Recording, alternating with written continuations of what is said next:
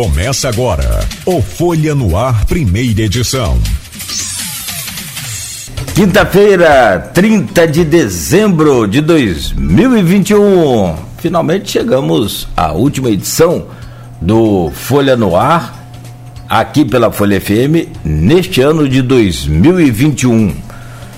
Começa a partir de agora, então, a edição né, de retrospectiva e de entrevista também, uma edição especial do programa hoje aqui na Folha FM em 98,3, emissora do grupo Folha da Manhã, ao vivo também em nosso streaming no Face, no YouTube e no Instagram.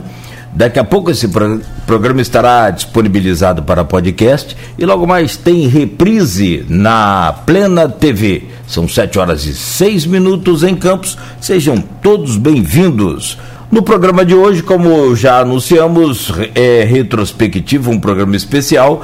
Vamos ter o prazer de conversar aqui com Ícaro Abreu Barbosa, jornalista estudante de História e diretor do grupo Folha da Manhã.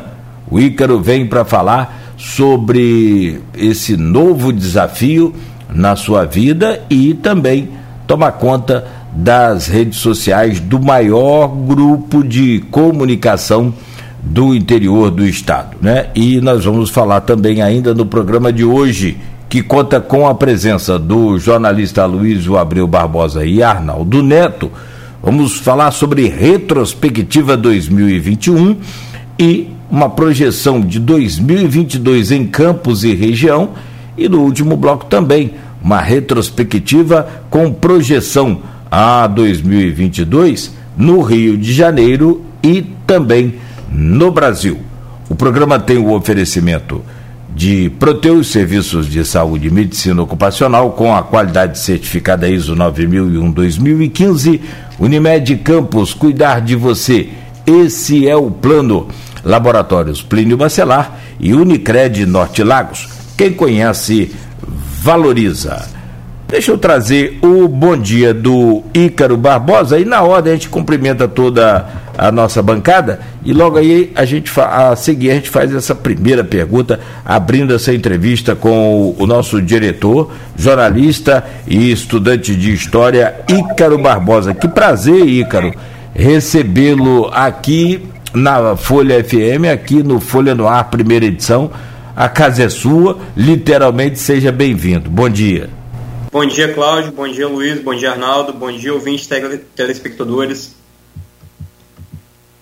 Obrigado, Ícaro. Deixa eu trazer o bom dia do Arnaldo Neto também, hoje na bancada conosco, fazendo aí essa participação especial desta semana. Arnaldo, bom dia, seja bem-vindo.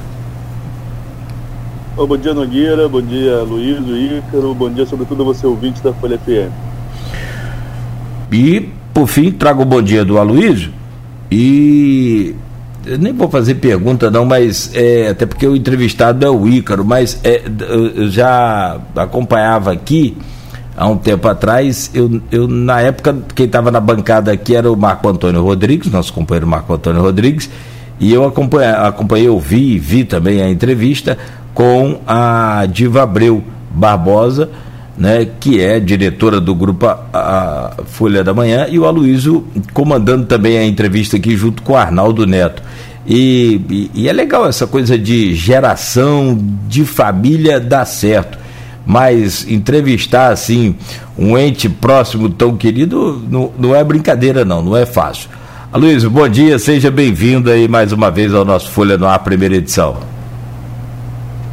dia, Cláudio Nogueira. Bom dia, Ícaro chamar de Ícaro, chamar de Carova parece ser coisa de pai para filho, né? Bom dia, Ícaro. Bom dia, Arnaldo. Bom dia, sobretudo, você, ouvinte pelo streaming, telespectador do Folha Ar.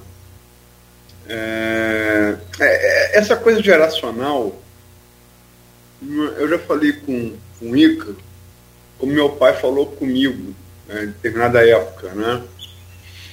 É, é, é você quer. Acho que tem um exemplo prático aqui, por exemplo, de Vladimir com garotinho, né? Um exemplo prático disso. É você crescer na mesma área, é, tendo pais, é, avós e tal, é, é, que foram destaques nessa mesma área, né, é sempre difícil. Tem exemplos disso, tem exemplo no futebol, os filhos, o filho de Zico que nunca, que nunca rodou alguns clubes aí, nunca, nunca brilhou. O filho, o filho de Pelé, Edinho, chegou a ser goleiro do titular do Santos uma época. Tem exemplos é, exitosos disso no futebol, tem Ademir da Guia, que filho filho do grande Domingos da Guia. Né? Ademir da Guia foi destaque do Palmeiras, né? É, campeão pelo Palmeiras, o pai foi campeão em três clubes, está é, até no Guinness, né? Zagueiro, é, foi campeão um ano pelo Vasco no Rio, outro ano, no ano seguinte, pelo Pearol, se não me falha a memória, e depois pelo Boca Juniors. Campeão no Brasil, na América do Sul e na, e na no Uruguai, na América, eh, perdão, no Brasil, no Uruguai, na Argentina, três anos seguidos, né? Foi um destaque. Titular da Copa 38, o filho foi também destaque na destaque no futebol. Mas enfim, a gente tem também história de sucessão familiar que não dão, não, não, não dão muito certo, né? A gente tem aqui, na própria região, exemplos para isso. Tem é, é, o exemplo das, das, das, usinas, né? Muitas delas, a sucessão familiar é uma coisa que deu, não, não deu muito certo. Embora você tenha o exemplo da Paraíso voltando a Moí, que eu acho que é um exemplo de sucessão familiar também que, que deu certo, né? É, é, é diferente de, do, do, mim, meu pai queria que eu entrasse mais no jornal do que eu, do que, do que eu de fato queria entrar. E eu não queria que ele entrasse, ele, ele, ele quis entrar. Então, vamos lá. É, é nova aí, enfim.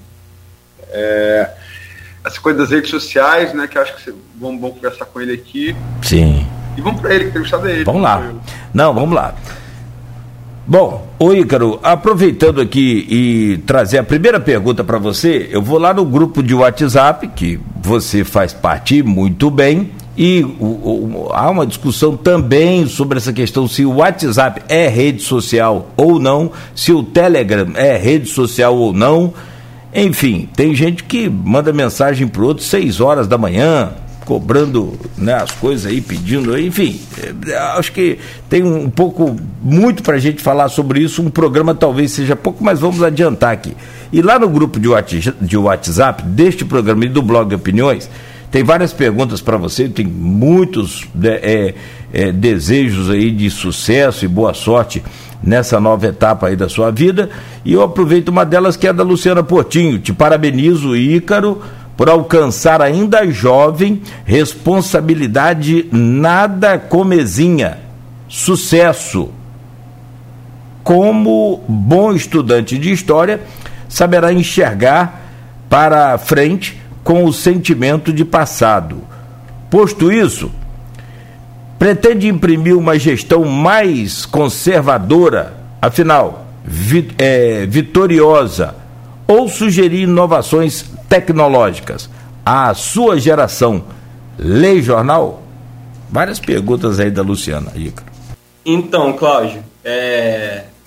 ouvintes, eu acho que, na minha opinião, não há espaço para conservadorismo no mundo digital. É, o que, onde você deve ser conservador é no princípio do jornal. A Folha, desde 1978, é um exemplo de jornalismo imparcial e de jornalismo responsável de apuração, checagem de fatos. Então, eu acho que você deve sim ser usado nas novas ferramentas, mas mantendo conservadorismo, sobretudo na parte moral do jornal.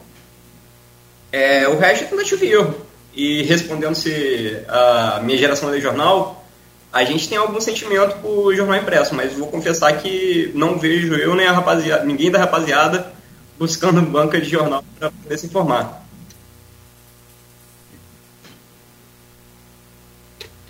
Tem outra pergunta, não tem, Nogueira? Ele acabou fugindo aqui e é aquela história. Só pegar aqui a do Zé Renato, perdão, foi culpa aqui do.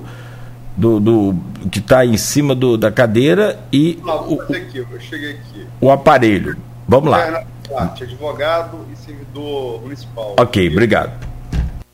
É, primeiro, quero parabenizar o jovem Ícaro por ocupar uma função tão importante no Grupo Folha, sendo você, sendo você o presente do futuro. Dito isto, faço uma pergunta simples: quais, qual ou quais setores perdem e os que ganham com as mídias sociais?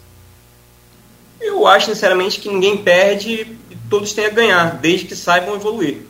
É, a gente, a rede social, querendo ou não, é um produto humano, e se é humano não pode ser estranho a gente. Então, é, a gente é uma espécie que se adaptou, nasceu da, da adaptação. Então não há o que perder, há só ganhar, é uma ferramenta que está aí para ser usada.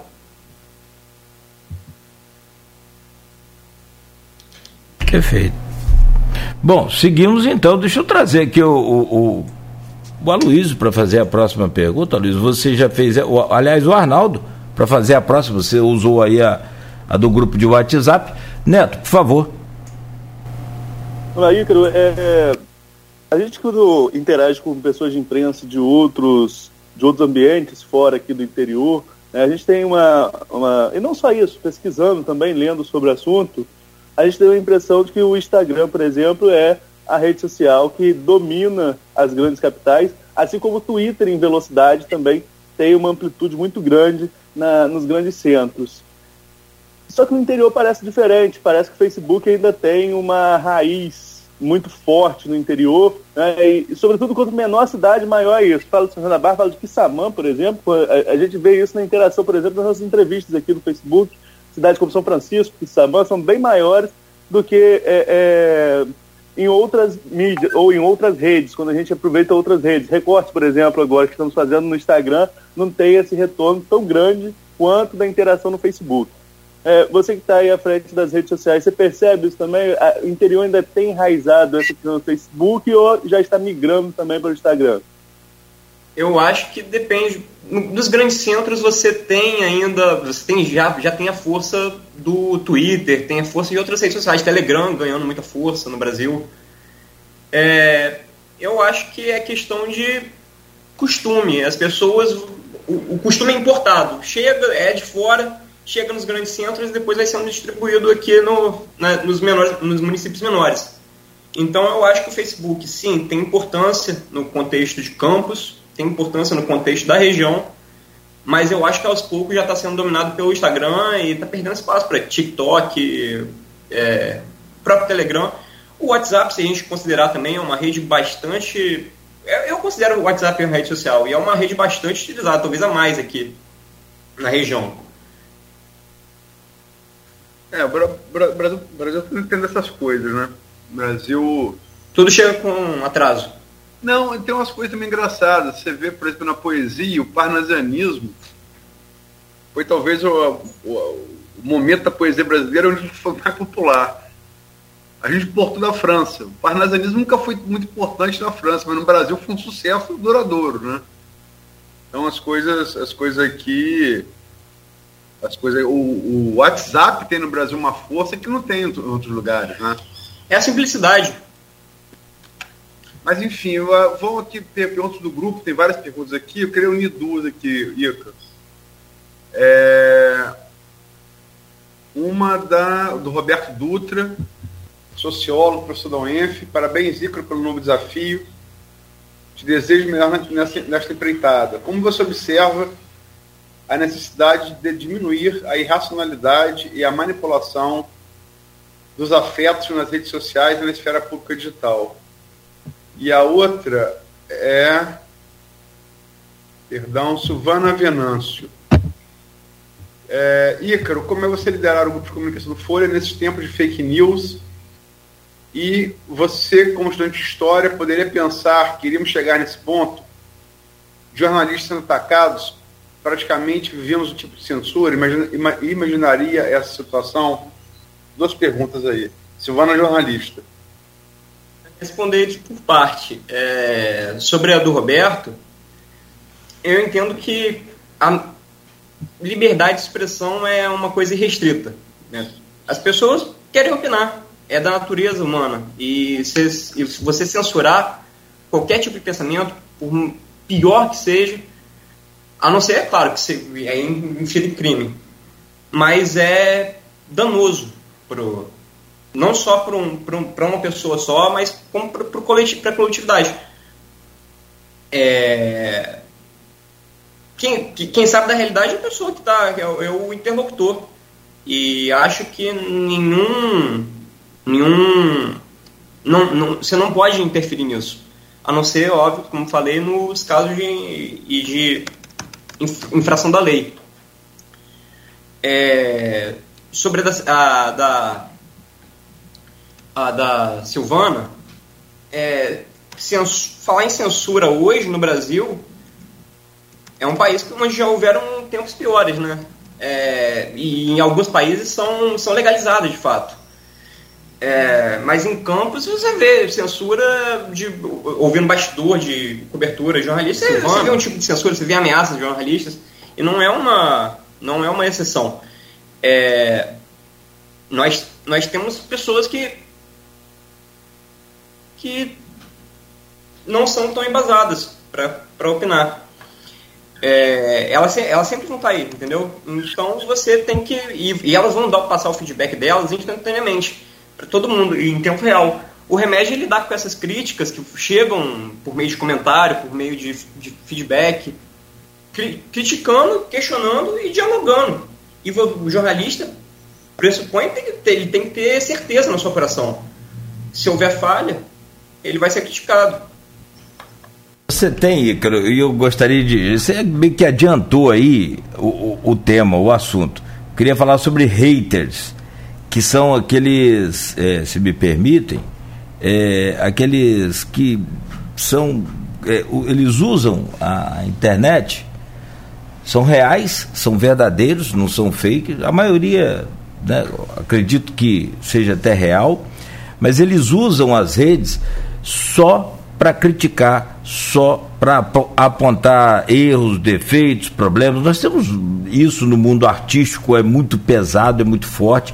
Temos casos aí de famosos que somem e tentam sumir das redes por um tempo para poder tentar é, é, se, se, tratar, se curar até de, de né, uma depressão profunda. Foi um caso recente, o Whindersson, né, ele teve problemas aí pessoais e a esposa dele perdeu o filhinho e aí os, os haters já entram ali chamando a esposa de assassina de bebê, uma coisa muito, muito, muito é, é, repugnante.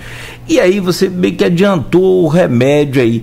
Mas, cara, existe um, uma dose de, de, de remédio dessa que você falou, homeopática, vai cuidando, vai tratando. Mas tem uma hora que tem que dar um, um freio, tem que brecar, tem que cortar ou vai nessa paciência e tolerância até quando? A partir do momento que você assume uma postura de rede social, de pessoa pública, você está se, se, expondo a risco, você está se expondo a crítica. E você não tem como dosar isso. É aproveitar o que o hater tem de melhor, que é engajamento e fazer jogar com isso a seu favor. O hater, querendo ou não, engaja e ele é. Ele tá aí. Ele, você não vai fazer nenhuma lei que vai, ele vai deixar de existir. O cara vai criar contas e contas e contas e deixa criar contas e contas e contas que ele vai comentar e vai impulsionar seu, seu, sua, sua postagem. É, do ponto de vista pessoal para esses influenciadores, eu acredito sim que há, existam danos psicológicos. Mas a partir do momento que você se torna um influenciador, você está assumindo esses riscos. É igual você ser um policial e ter medo de trocar tiro com bandido. O Igor tem várias perguntas aqui. Vou, agora fazer três delas. Arnaldo Garcia, colega nosso radialista.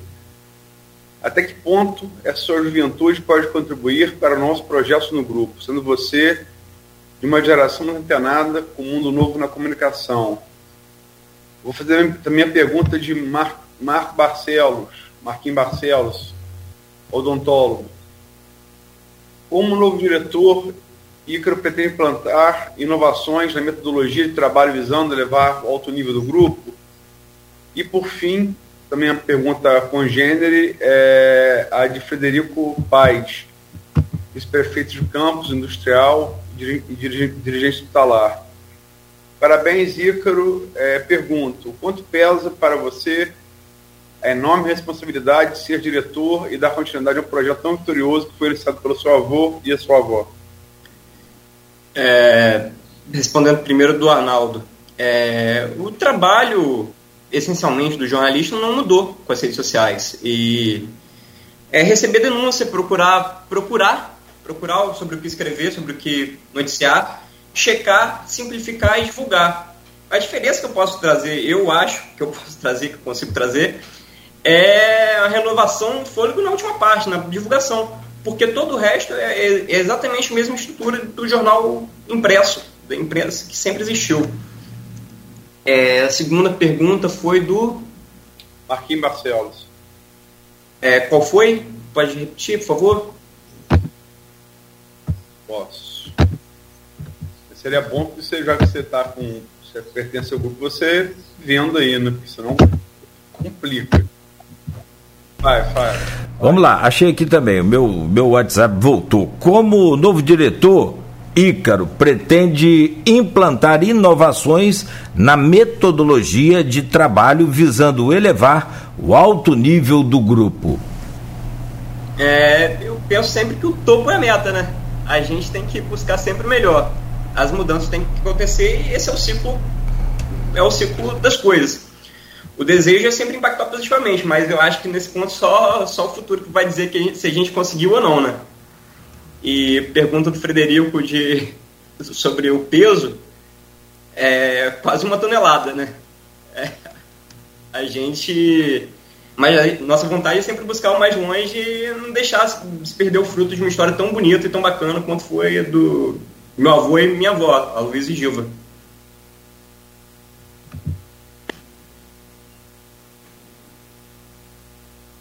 Neto, microfone, Neto. Opa, desculpa. É, Ícaro, você estava falando sobre uma questão sobre o papel do jornalista e as redes sociais. Né? Com as redes sociais, é, todo mundo se sente um pouco repórter. Né? Acha que a, acha que apurou, acha que informou, a, e às vezes ainda reclama quando a gente divulga algo apurado, checado, como se fosse é, é uma apropriação da produção dele, na verdade.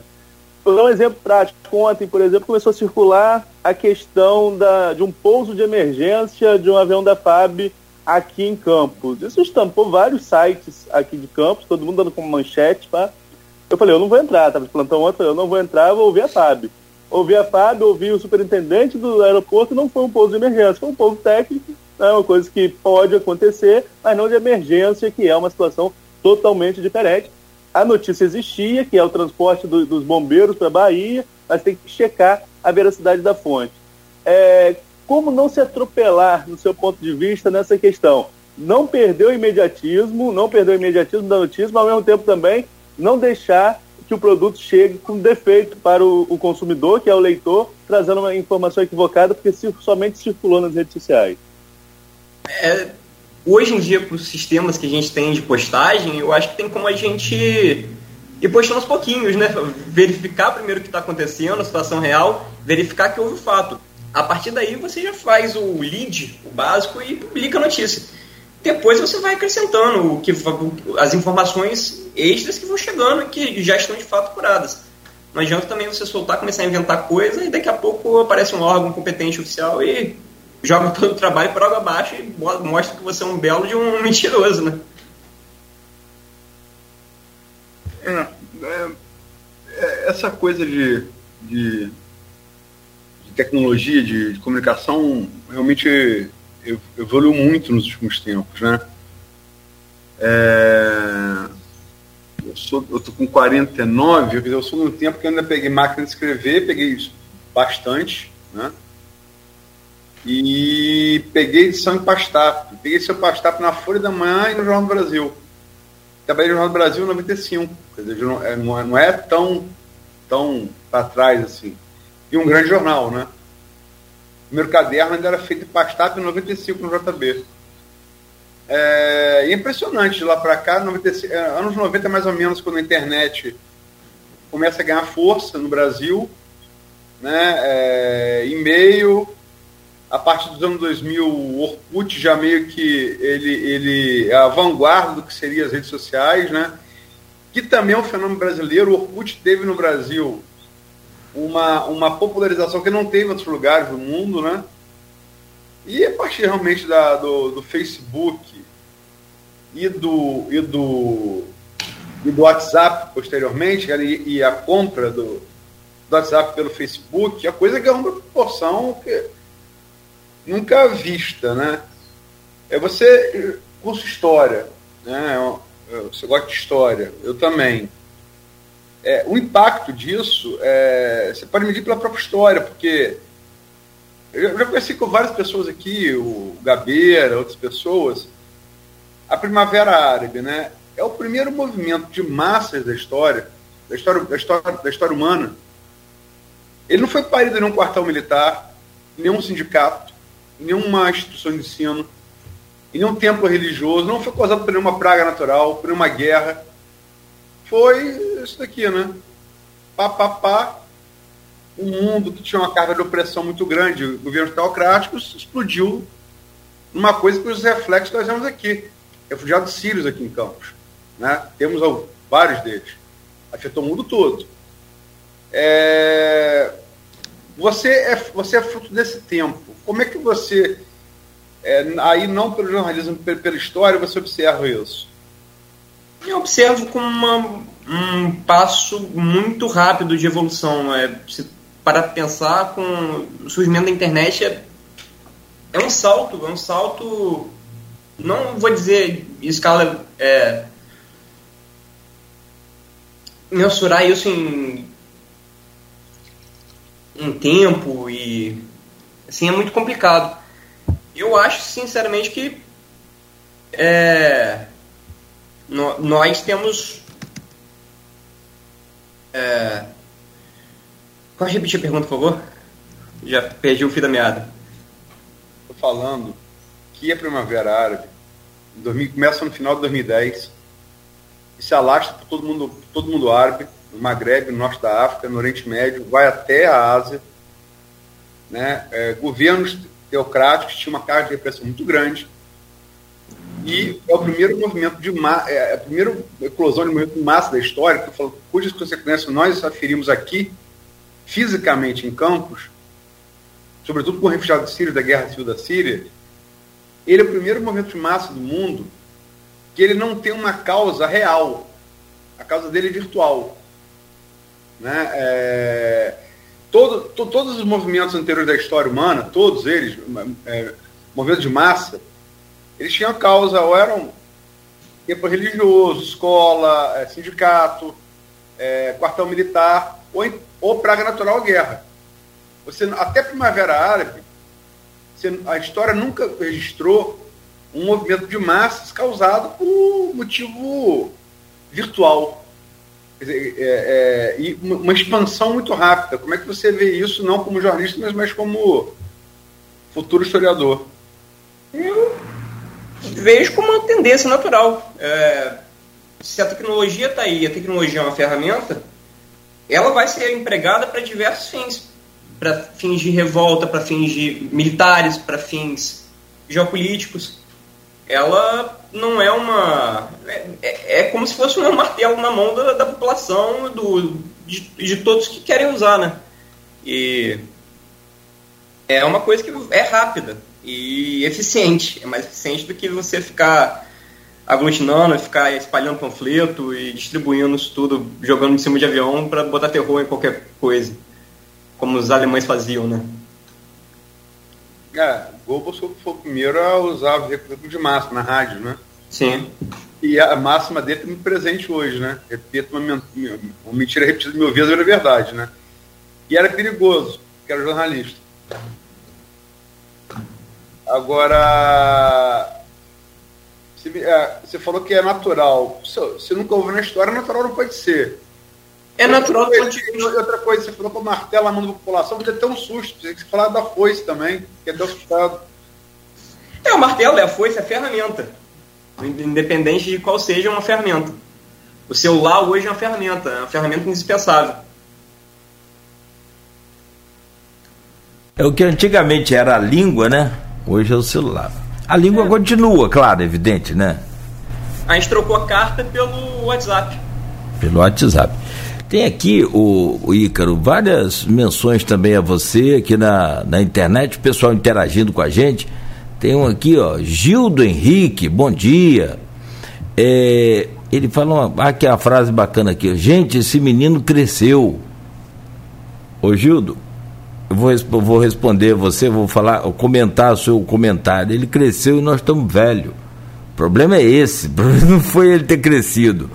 É, Ricardo Antônio Machado também, é o Ícaro, momento bacana, pai e filho reunidos aí na Folha, encerrando o ano com grande estilo, espírito de renovação. Como já dizia meu, meu poeta preferido, Belchior, o novo sempre vem, né? É, em uma de suas músicas, Nice Barcelos também. E tem aqui o, o Ricardo Antônio, acho que você já meio que respondeu, o Arnaldo falou também.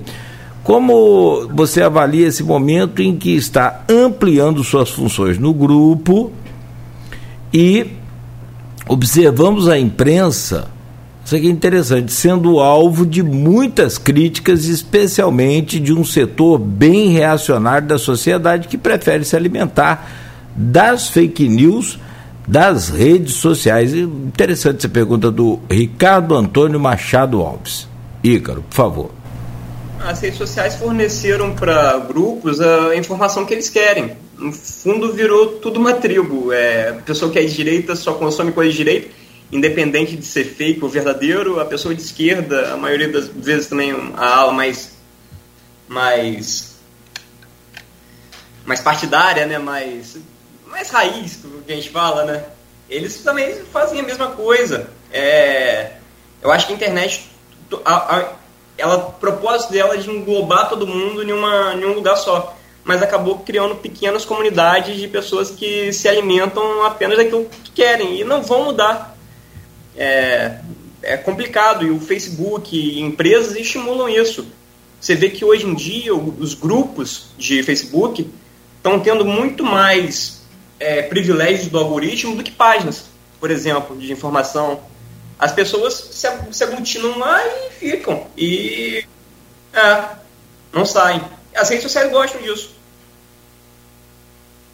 Tem aqui é, várias manifestações realmente aqui, como o Cláudio Nogueira praticamente alertou.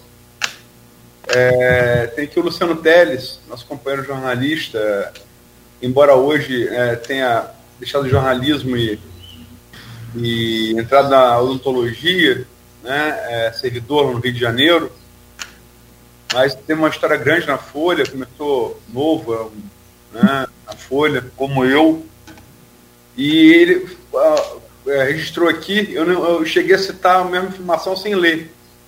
O Orkut fez um sucesso aqui que não fez lá fora, é verdade, né? Essas peculiaridades do Brasil, né? Tem o parnasianismo na poesia, o Orkut também nas redes sociais, o próprio, o próprio WhatsApp, né? Agora, é, Telegram e TikTok são duas redes sociais paridas é, em dois regimes de força. Telegram, Rússia, é, TikTok, China. É, a China, por exemplo, é um país de alta regulação na internet. Alta regulação e, no entanto, é um sucesso econômico, né? a maior economia do mundo hoje. É, como é que você vê esse, esse paradoxo entre liberdade e controle em outros exemplos que não, assim, um pouco mais afastados do modelo das democracias liberais? O Telegram tem uma história de, na verdade, é uma ferramenta para evitar, para evitar censura do governo, né? Para evitar comunicação que o governo se interponha na, na no diálogo entre as pessoas. O TikTok ele é fruto da, daquela coisa asiática que tem entrado no imaginário popular de vídeos engraçadinhos e tudo é entretenimento, tudo é risada, é, tudo é eu eu não eu não não não entendo, não gosto da proposta do TikTok, mas entendo por que faz tanto sucesso, principalmente entre as crianças. Começou né, entre as crianças, é, influenciadores digitais aqui no Brasil e se expandiu até hoje. Você tem veículos como G1, Estadão, forte no TikTok. É, e pessoas comigo. Virou um youtuber com, vídeo, com, com vídeo mais, vídeos mais curtos, né? e com maior, maior facilidade de. Acho que ele uniu um pouco essa coisa do story, de você poder customizar e poder fazer tudo isso. É, YouTube é uma fusão de história e YouTube que deu certo, deu certo com o imaginário do brasileiro, né? Que é um bicho criativo. Tanto que o YouTube já criou o YouTube Shorts também, né? É, tem os Shorts. Tentando, é, é, tentando correr atrás do prejuízo. Ô Icro, são 7h44, a gente programou aqui mais ou menos esse papo, como a gente disse, iria amanhã toda, mas para a gente finalizar. E aí eu, eu gostaria de voltar à questão das redes sociais e sucesso, essa coisa toda, e aí eu faço a pergunta a você, e talvez a mais, a mais interessante do dia de hoje é, é uma dica sua para quem não tem, no caso, a beleza que eu tenho, por exemplo, para. É, tem alguém rindo aí? Não, né? Não, que eu, assim, modesta parte, né? Desculpa, a modesta. Cara, já foi garoto e tal, já vem de uma linhagem assim mais apurada. Para quem não tem tanta beleza, como fazer sucesso na internet? Falando. Falando... Criatividade e originalidade, às vezes quanto mais que beleza. Ah, é? Não, que se, o Whindersson que se... não é um cara extremamente bonito, mas não, a, é. a, a veia cômica dele ah. deu a ele uma arma e tanto, né? É que no caso, se for bonito e criativo, então arrebenta. Ah, aí é, aí é Rodrigo Hilbert. Por que Rodrigo Hilbert? Ele não faz parte desse grupo aqui. Cláudio Nogueira. Oi. É, o, o, grupo combate fake news, correto? Não, mas isso não é fake não, rapaz. Isso é, é real, rapaz. É real. Olha só, Nogueira, eu vou falar uma coisa pra você. Eu, eu sei que pode ser um profundo. Você está com quantos anos? 40 anos? 49, não é isso? 50, cara. 50. Então, meio século de vida pode ser, assim, ainda mais ao vivo, hum. um desgosto para você. Hum. Mas quando sua mãe falava, bonito, muito bonito, não era dessa beleza que ela estava falando, não, né, cara? Era da lambança que eu tinha feito lá, né? Ícaro, meu jovem, que. É, Arnaldo, se você tiver alguma beleza para acrescentar aí, fique à vontade. Acho que não, né? Não, não, não. Então tá, ô Ícaro, quero te agradecer muito aqui, queremos, né? Ah, pois não. Pode... mais uma pergunta? Por favor, Luiz. É, até que eu conversando isso ontem, de noite, filho. É, é, você tem é, essa coisa de fake news. Até aproveitando a brincadeira de Nogueira, falando sério. É, é, fake news é mentira. Mentira sempre existiu. Né? Você, você tem preservado é, em Pompeia, né, pelo, pela erupção do Vesúvio, você tinha campanhas regulares né, no, Império, no Império Romano para é, para senador, para pretor, né, você elegia. Eram cargos é, que tinham eleições constantes. E ficou registrado nas cinzas do em Pompeia, que era importante do Império Romano, para do Vesúvio, campanhas assim, políticas é, espinafrando, chamando o outro de ladrão, de homossexual, de, enfim, de pichados nas paredes, né? Em latim, que é uma coisa que a gente entende e vê os desenhos. Então, é, você aviltar a imagem do seu concorrente político é uma coisa muito antiga. Sempre existiu. Agora, sem sombra de dúvida, isso ganhou uma proporção é, é, o que era aritmético, uma proporção geométrica com as redes sociais. Né? E experiências em democracias importantes, como a Índia, por exemplo, que é de fato a maior democracia do mundo, não é os Estados Unidos, a maior democracia do mundo é a Índia, né? em, em, em tamanho. É, e a limitação, por exemplo, para você mandar mensagem, é, você repostar mensagem no WhatsApp, isso foi uma experiência a partir das eleições indianas. Né? A Índia, tudo, tudo, a Índia é, é como a China, tudo bilhão, né? É, como é que você vê é, esse, esse dano que, que, já existia, mas que as redes sociais causaram às eleições, sobretudo, ao processo democrático, à, democracia? Eu não enxergo tanto como dano, né? É... Você vai, vai desqualificar o oponente. Eu acho que a, a lei estabelece bem o que, que é o que é crime e o que não é. É e que não for, a pessoa vai vai vai estar tá sujeita aos seguros da lei. Mas eu não vejo não vejo a, a fake news sempre vai existir, sempre vai existir. Você nunca vai ter como impedir que isso aconteça. Você pode limitar, como a Índia fez. Mas mesmo assim você acaba com o trabalho de outras pessoas que dependiam daquela, daquela ferramenta é, com liberdade para repostar outras coisas. É, você mata, mata por um, por um bem político, mas você acaba atrapalhando o trabalho de outras pessoas, né? Você não pensando só no político que está ali está sujeito às críticas e aos aos problemas, né? É, você está acabando está prejudicando o trabalho de, de quem precisa daquilo, daquela ferramenta. Perfeito, perfeito. São 7 horas e 50 minutos. Meu caro Ícaro, eu então né, fico aqui né, extremamente lisonjeado né, de, de poder né, compartilhar essa bancada aqui com o Arnaldo, com o, o Aloysio, seu pai, e tenho certeza de uma coisa: é, se seu avô estivesse vivo, ele estaria muito orgulhoso, muito feliz de ver né, essas gerações é, sucedendo aí aquilo tudo que, que ele montou, que ele planejou lá no começo e que foi, claro, muito, muito além talvez do que ele tenha do que ele tenha sonhado, do que ele tenha imaginado. Muito obrigado pela sua participação, parabéns pelo sucesso que você está fazendo aí com as redes sociais do Grupo Folha. É, eu não, não, não, quero revelar números aqui ao todo, mas é, foram muitos e muitos engajamentos, né, foram novas conquistas aí de muitos seguidores nesses últimos dois meses e que você está só começando a fazer parte dessa, desse emaranhado de, de chamado rede social que muda a cada milésimo de, de segundos. Né? Então, te desejo aí muita sorte. Eu acho que já mudou até a sua vida, né? Porque rede social, quem pensa que é brincadeira, não é.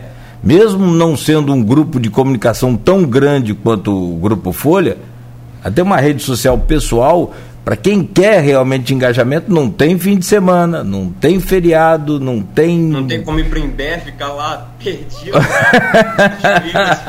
sinal de, de internet ou Exatamente, exatamente. Eu imagino que seja uma loucura, né? E por isso eu fico poupando então minha beleza naquele caso da dica que eu te pedi.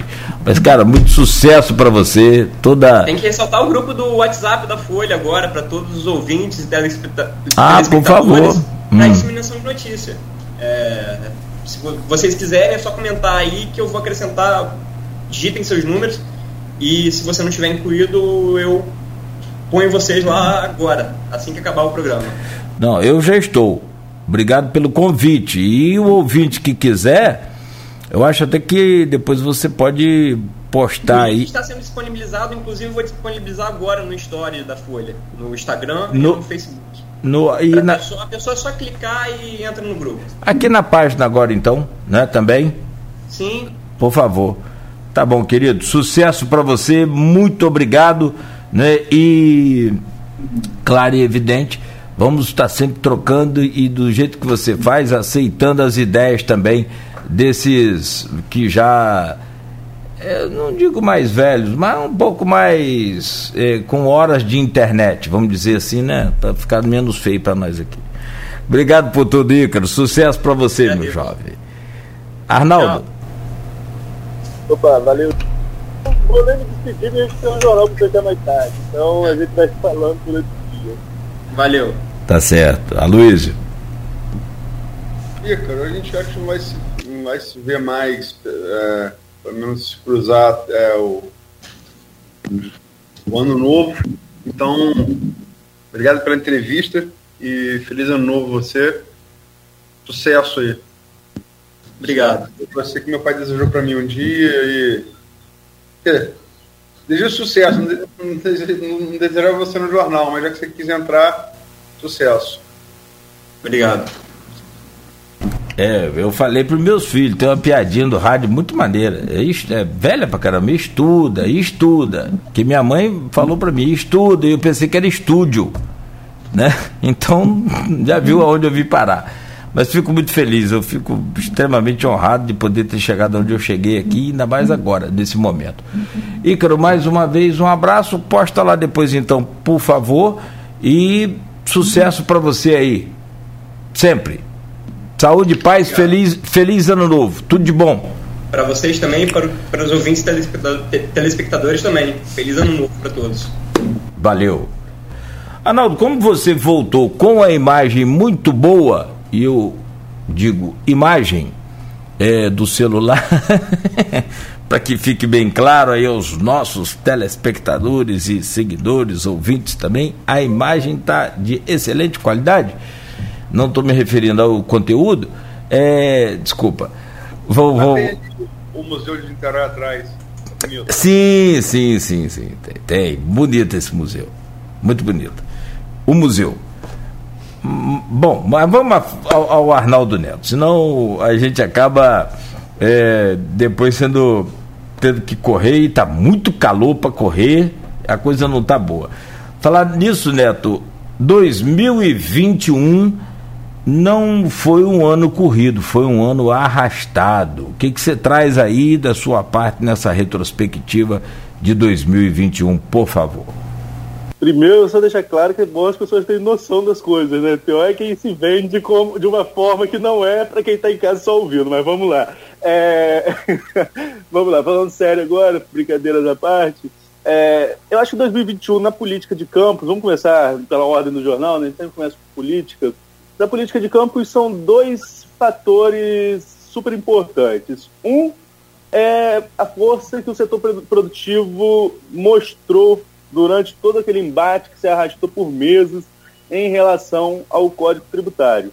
É claro que o, o, setor produtivo acabou, no fim, perdendo uma parte da briga por uma manobra do governo. O governo conseguiu manobrar de certa forma, ao tirar todo o pacote do Código Tributário, todas as medidas do Código Tributário, e mandar um recorte para a Câmara também em cima da hora e aprovar a alteração na taxa de lixo. Ali, o, o setor produtivo meio que perdeu, porque era uma, uma parte que ele lutava para não, não passar, mas foi de uma forma muito rápida. A mobilização, quando eles tentaram mobilizar, a Câmara já tinha aprovado, mas conseguiu evitar a passagem de muitas alterações nesse Código Tributário e mostrou força nesse, nesse quesito. E o outro ponto que eu vejo como de destaque para Campos neste ano, eu acho que é a questão do protagonismo junto ao governo do Estado, seja com a indicação do Rodrigo Bacelar para secretário de governo, seja com as alianças que, ou melhor, com os recursos que Castro também tem enviado em aliança com o prefeito Vladimir. Acho que esse protagonismo que Campos voltou a ter junto ao governo do estado também é um destaque, inclusive já com obra em andamento da HGG e muitas promessas para 2022, entre elas a, a reabertura, a, a, melhor dizendo, a abertura de um novo restaurante popular, já que se abriu um aqui nesse ano de 2021. É, tem a questão da Ponte da Integração, que é uma outra novela, que, como a gente conversava aqui, né, é Campo São Francisco, é a área de interesse, mas parece que cai ainda no território de Campos. É que, aí fica aquela questão, mas é de interesse regional, é uma obra de interesse regional e que se arrasta, como fizemos uma matéria especial neste ano, há mais de 40 anos, que foi lançada a pedra da primeira. Né? E a gente não tem ainda nenhuma, nenhuma conclusão, nenhuma definição de quando sairá a, a segunda. Né? Então, mas são dois pilares ali no Paraíba. Então, se eu fosse pontuar, Nogueira, dois fatos importantes para Campos, e aí dentro desses fatos tem uma gama de fatos a se falar. Você pode, lá no Código Tributário, racha na base, como que o governo Vladimir começa tendo 24 votos para presidente de Fábio Ribeiro e não tem 13 para aprovar o Código Tributário cinco meses depois. É, tem a, a, a, saída dos independentes, os independentes com cara de oposição. O próprio vereador Igor Pereira, que era da, é, saiu do, da Câmara, foi para a secretaria e voltou como uma postura mais de oposição para a Câmara. É, se a gente for falar dessa questão Bacelar e, e, e, Vladimir, Rodrigo Bacelar e Vladimir, toda essa briga que teve, é, essas trocas de farpas, é, brigas nas redes sociais, falávamos sobre redes sociais aqui, porque a última briga que teve, no meu ponto de vista, já falei isso outras vezes, quem começou foi Vladimir. Não tinha motivo nenhum para ir falar da reunião de Rodrigo, né, que se reuniu ex-prefeitos que, que, que Vladimir não gosta, não tem nada a, a, ver com isso, não precisava ter entrado. Né? Depois a resposta de Vladimir, a resposta de Bacelar, Vladimir acabou citando a Tassiana e aí gerou uma outra situação, enfim. Dentro desses dois pontos, desses dois eixos principais, tem muitos outros fatos que alimentaram a política de campos nesse ano, no meu ponto de vista, que são os principais. É, perfeito. Vou trazer o Aloysio nessa, nesse contexto também e nessa parte da retrospectiva. É, o, o, desfecho, sinceramente, Arnaldo, daquela briga é que foi completamente é, repudiado por todos nós. Mas o começo, né, pode concordar com você sim, não há problema algum. Bom, meu caro Luiz, com você. É, ela foi repudiada, mas é como o Ícaro colocou com razão, né? Os, os haters dão muito envolvimento, muito engajamento. Uma discussão é, muito ruim, desceu um nível. É, certamente, Rodrigo e Vladimir, como por isso, estão um patamar acima. Os aí do Bruno Henrique estão outro patamar e desceram, né? É algo, acho que acho que é o ponto ruim da política do é, de 2021. Né? E, e se falar também do terceiro do, do, terceiro nome aí dessa dessa dessa trinca, né? Que é Caio Viana, que foi muito bem votado para prefeito, quase ganhou o Vladimir em 2020, muito pouco, com a virada comandada por Rodrigo Neves. Como eu nunca vi na eleição de Campos. É aquela coisa, é meio tipo seleção, seleção de, de, de, de, de 82, né? Não ganhou, mas jogou muito bem. Então, eu realmente, no jogo jogado, não digo que foi um jogo belo, mas na eficiência do jogo, eu raras vezes vi uma campanha tão bem coordenada. E tá lá em Niterói, né? A candidatura Rodrigo Neves, a, a governador tá meio tá meio assim, precisa, precisa ser confirmada, né? Mas a verdade é que não decolou em pesquisas ainda. E o Axel Grael aparece lá em Niterói. Caio é secretário de Ciência e Tecnologia do Axel Grael, né? Mas é aquela coisa. É... Você tem o poder quando você tem a caneta, né? Você perde a caneta, quem ganha a caneta passa a ter o poder, né? Enfim, mas aí pulando, a Rafa falou que começar a política, eu vou então seguir a, a ordem do a ordem do da Folha da Manhã, né? Disposição, disposição de editorias e temas. Acho que geral o grande assunto foi foi é, a pandemia da Covid, né? Eu estava ontem fazendo necrológico, o, o obituário para retrospectiva.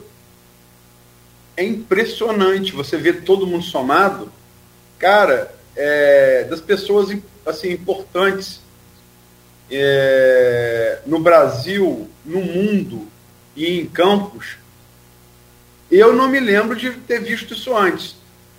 Todo mundo morreu de uma coisa, assim, todo mundo não, mas vamos botar 70%, 60%, 60%, foi Covid. A Colin Paulo, um exemplo é, internacional. Paulo Gustavo Nacional. É, de campos é, é N. Só para citar, citar um, é, que era uma figura bastante conhecida do, do centro da cidade, perto da Folha ali, é guardador de carro, folclórico, é o xerife, né? entre vários outros. Então, o assunto foi a pandemia da Covid, em geral, sem sombra de dúvida.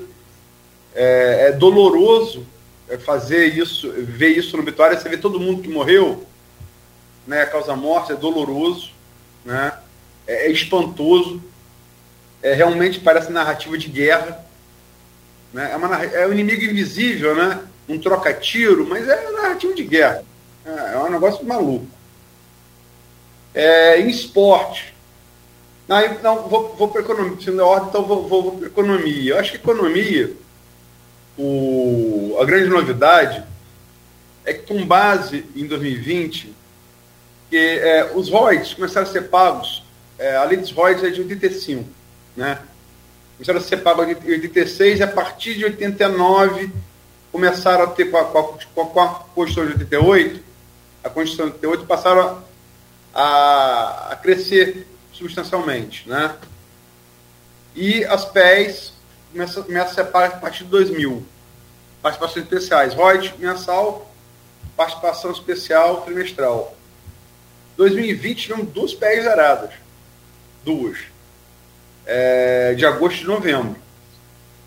Então, isso gerou é, uma economia que, se tornou, que, era, que era tinha o seu eixo na, na, na agroindústria surocoleira, até os anos, até os anos entrarem, 80 para 90, passou a ser o petróleo, o eixo da economia de campos. Essas duas PEs zeradas geram expectativas muito ruins, muito ruins para esse ano. Né? É, a gente fez uma, eu fiz uma série de painéis, 11 painéis, com 34 representantes da sociedade civil organizada entre ju, junho e, setembro, né, é, até para servir de alerta e freio na boca. E vocês se lembram que a candidatos aqui é de espectros opostos. Né? Eu usei esse freio na boca, olha só, não dá para prometer que não, não pode cumprir. Né? Tanto para Caio, quanto para Vladimir, quanto para Natália, né? quanto para Bruno, Calil, eu, eu ó, olha só, não, falar que vai fazer, da onde vai tirar o dinheiro? Então a expectativa era muito ruim. Né? E ela, é, em contraste com a situação, a situação do país, que a gente vai falar no bloco posterior, que é muito ruim a situação econômica do país, mas a de Campos ela, ela melhorou, ela foi melhor do que se esperava. Eu vou citar dois dados, só para é, exemplificar isso. Campos teve um aumento de receita de 97,7%. Receita petrolífera, né? É, nunca mais vai voltar a ser o que foi do governo Arnaldo, de 2000 até passando por Mocaida até dezembro de 2014 com Rosinha. Nunca mais vai voltar a ser, esquece. Perdemos essa oportunidade, jogamos, jogamos pela lata do lixo. Né? Deixa muito pouco residual. Um, um residual bom, para não dizer que um, alguns residuais bons. Arthur Bernardes, é, duplicação do Amigo, HGG, que está em reforma, ou seja, não durou tanta assina, é, e a condição da faculdade de polo universitário. Quer dar uma ponte, verdade, bem lembrado, obrigado, Nogueira. A uhum. ponte. A ponte. Alei Ferreira. Ale Ferreira. É, mas são poucos legados, né? Poucos legados. É, por muito mais mas aumentou 97,7%. 97 e outro crescimento de quase 100%, que você falou na abertura do programa, na emissão de, not é, na emissão de notas fiscais pelo CNPJ, pelo CNPJ dos municípios. O dinheiro que circulou declarado, né? que gera divisa. Gera imposto, gera divisa, gera emprego. Que foi de 1,6 bilhão em 2020, passou a 3,1 bilhão bilhões em 2021.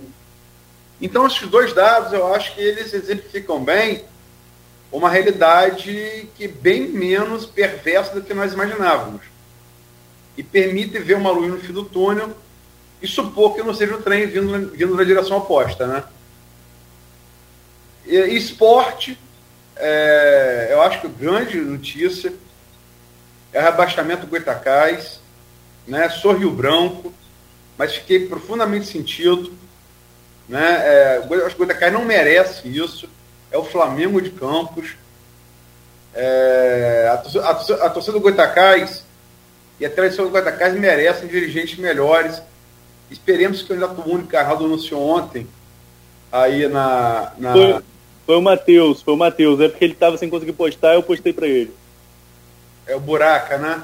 Isso. Que é o... Esperemos que ele, que ele consiga é, gradualmente devolveu o casa de condição de glória, que é, sempre foi. É um clube. É, quem é Rio Branco é americano e dizer que não vê torcida do Goitacás em qualquer lugar da cidade, sendo um dia de jogo, e não, e não fica emocionado com aquilo, tá mentindo. Ou, ou então tá com inveja.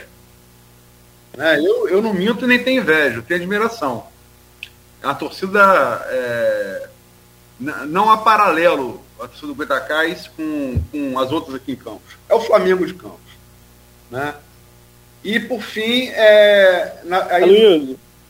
Simplesmente só tem mais um ingrediente aí, infelizmente negativo para o Goitacás, que foi também o leilão que foi marcado para março do Arizão, né, que é um estádio. É, a gente é até incompreensível para a gente, enquanto jornalista, a disparidade do valor da dívida trabalhista com o leilão de um estádio, numa localização que tem, né? Mas foi uma decisão judicial. Decisão judicial você não contesta aqui na, na, na, na imprensa, se contesta nas vias judiciais, vai, tenta colocar recurso, mas enfim, hoje o estádio, o estádio Arizão, Ari de Oliveira Souza, está com o leilão marcado para março, o que também é um, um duro golpe, inclusive para o próximo administrador, que vai ter que correr atrás disso aí para tentar reverter. E por último, entrando em Folha 2, parte cultural, acho que a grande notícia né, foi anunciado por Vladimir a parceria entre a LERJ, o ENF e município né, para a restauração do prédio circular do Arquivo Público Municipal de Campos, né, é o prédio histórico mais antigo de Campos, construído pelos jesuítas, né, com mão de obra índia no século XVII. Né, foi restaurado no governo Marcelo Lencar para abrigar um projeto do qual participei à época. É, prestei concurso para o UENF, passei, é, que era a Escola Brasileira de Cinema e Televisão, que não foi à frente, e me fez, inclusive, desligar posteriormente, pedir exoneração do cargo. É, mas passou a brigar com o municipal e estava realmente pondo até em risco as coisas, o, o, o material arquivado lá. Né? A construção belíssima, conheço muito bem ela, é, é, tive muito ali naquele projeto de reforma lá dos anos 90, e esse acordo é, no valor de 20 milhões, né?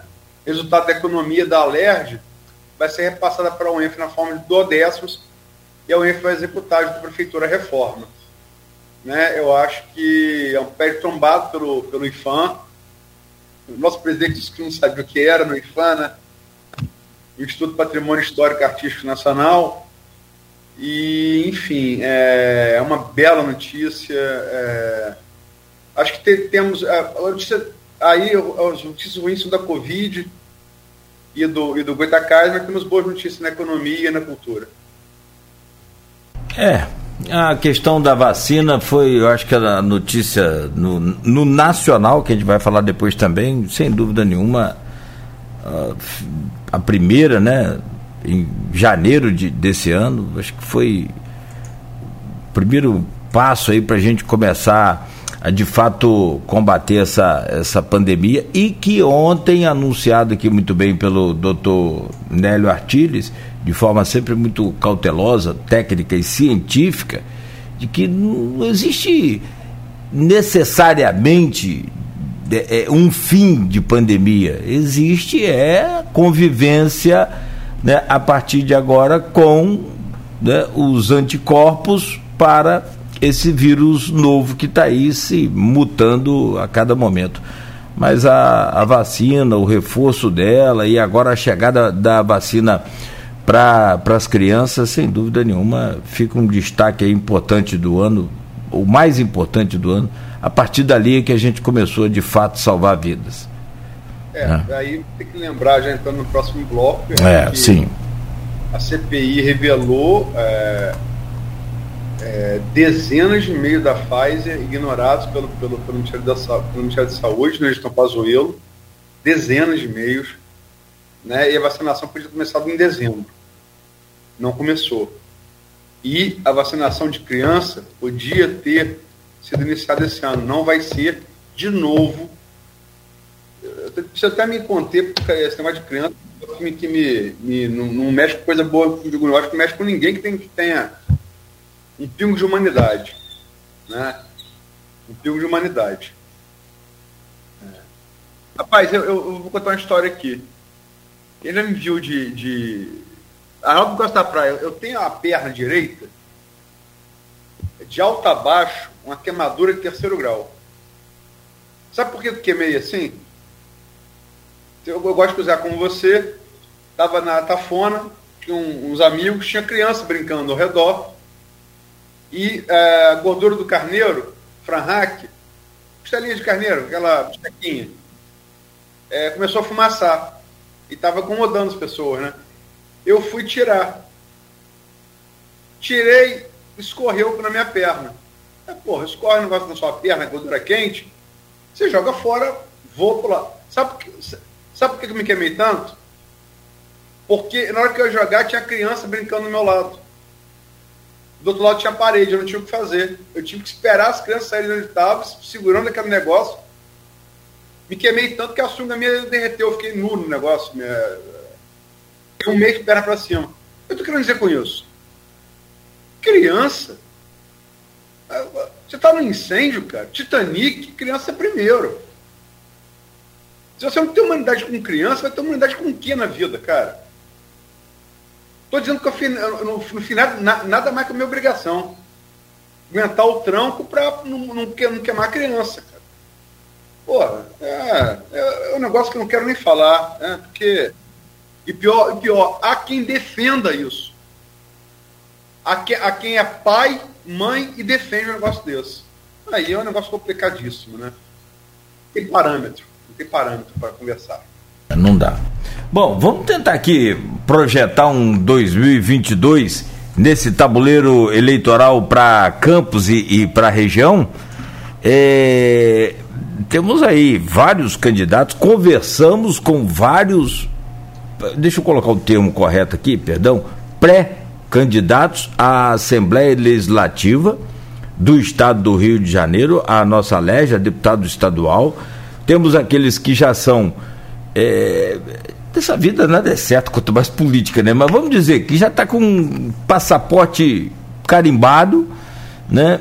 Faltando só a assinatura do presidente do partido, que aí é na convenção, nas convenções partidárias, em junho, né, Arnaldo? Você que sabe a data exata.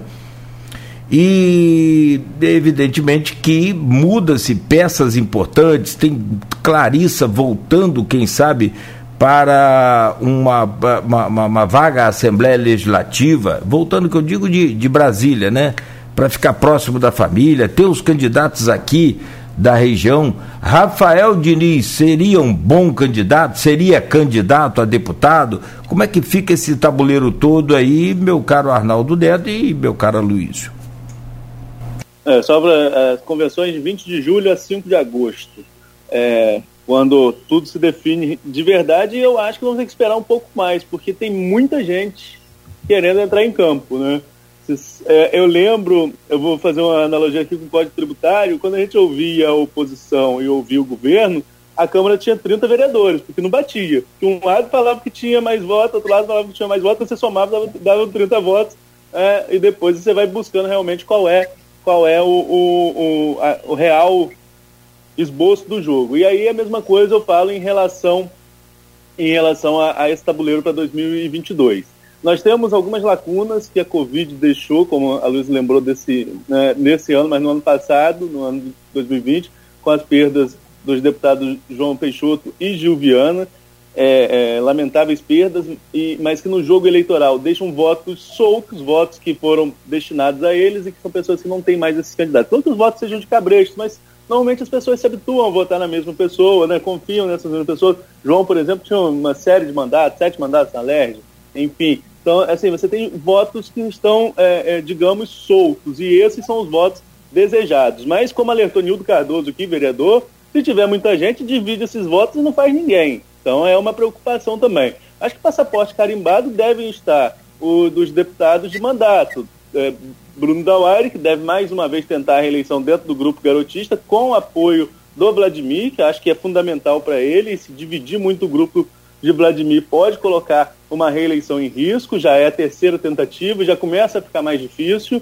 né? e, e você tem São Francisco com novidade, que é um outro nicho eleitoral dele, que tem candidatos novos e que isso pode alterar. Você tem o deputado Rodrigo Bacelar, que acredito que vai lutar pelas cabeças, por, por estar secretário de governo, por ser braço direito do, do governador Cláudio Castro, que deve também tentar a reeleição, nós vamos falar sobre isso no próximo bloco.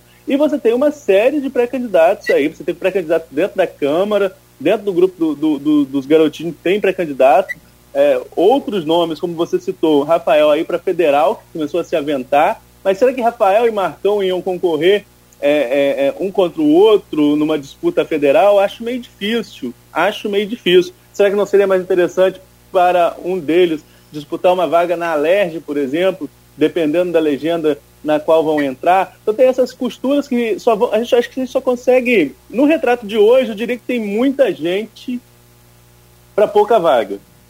Mas isso a gente só vai conseguir arrumar realmente depois que a configuração partidária estiver toda clara, toda nítida. E ali em março, quando fecha a janela e a gente começa a arrumar o jogo. E é claro que tem um, ponto essencial nessa, nessa, nesse cálculo, no meu ponto de vista, que é a decisão da Clarissa.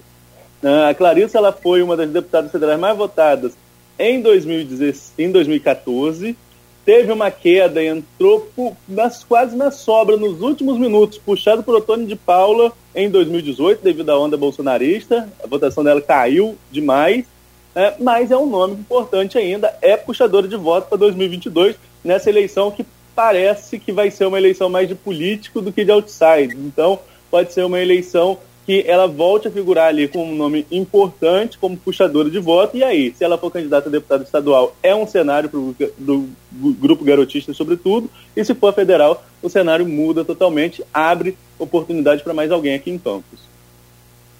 É, eu acho que nessa análise, é, Arnaldo é muito, muito política de Campos é muito boa, mas tem duas lacunas importantes. É, é, dois nomes importantes que não foram citados.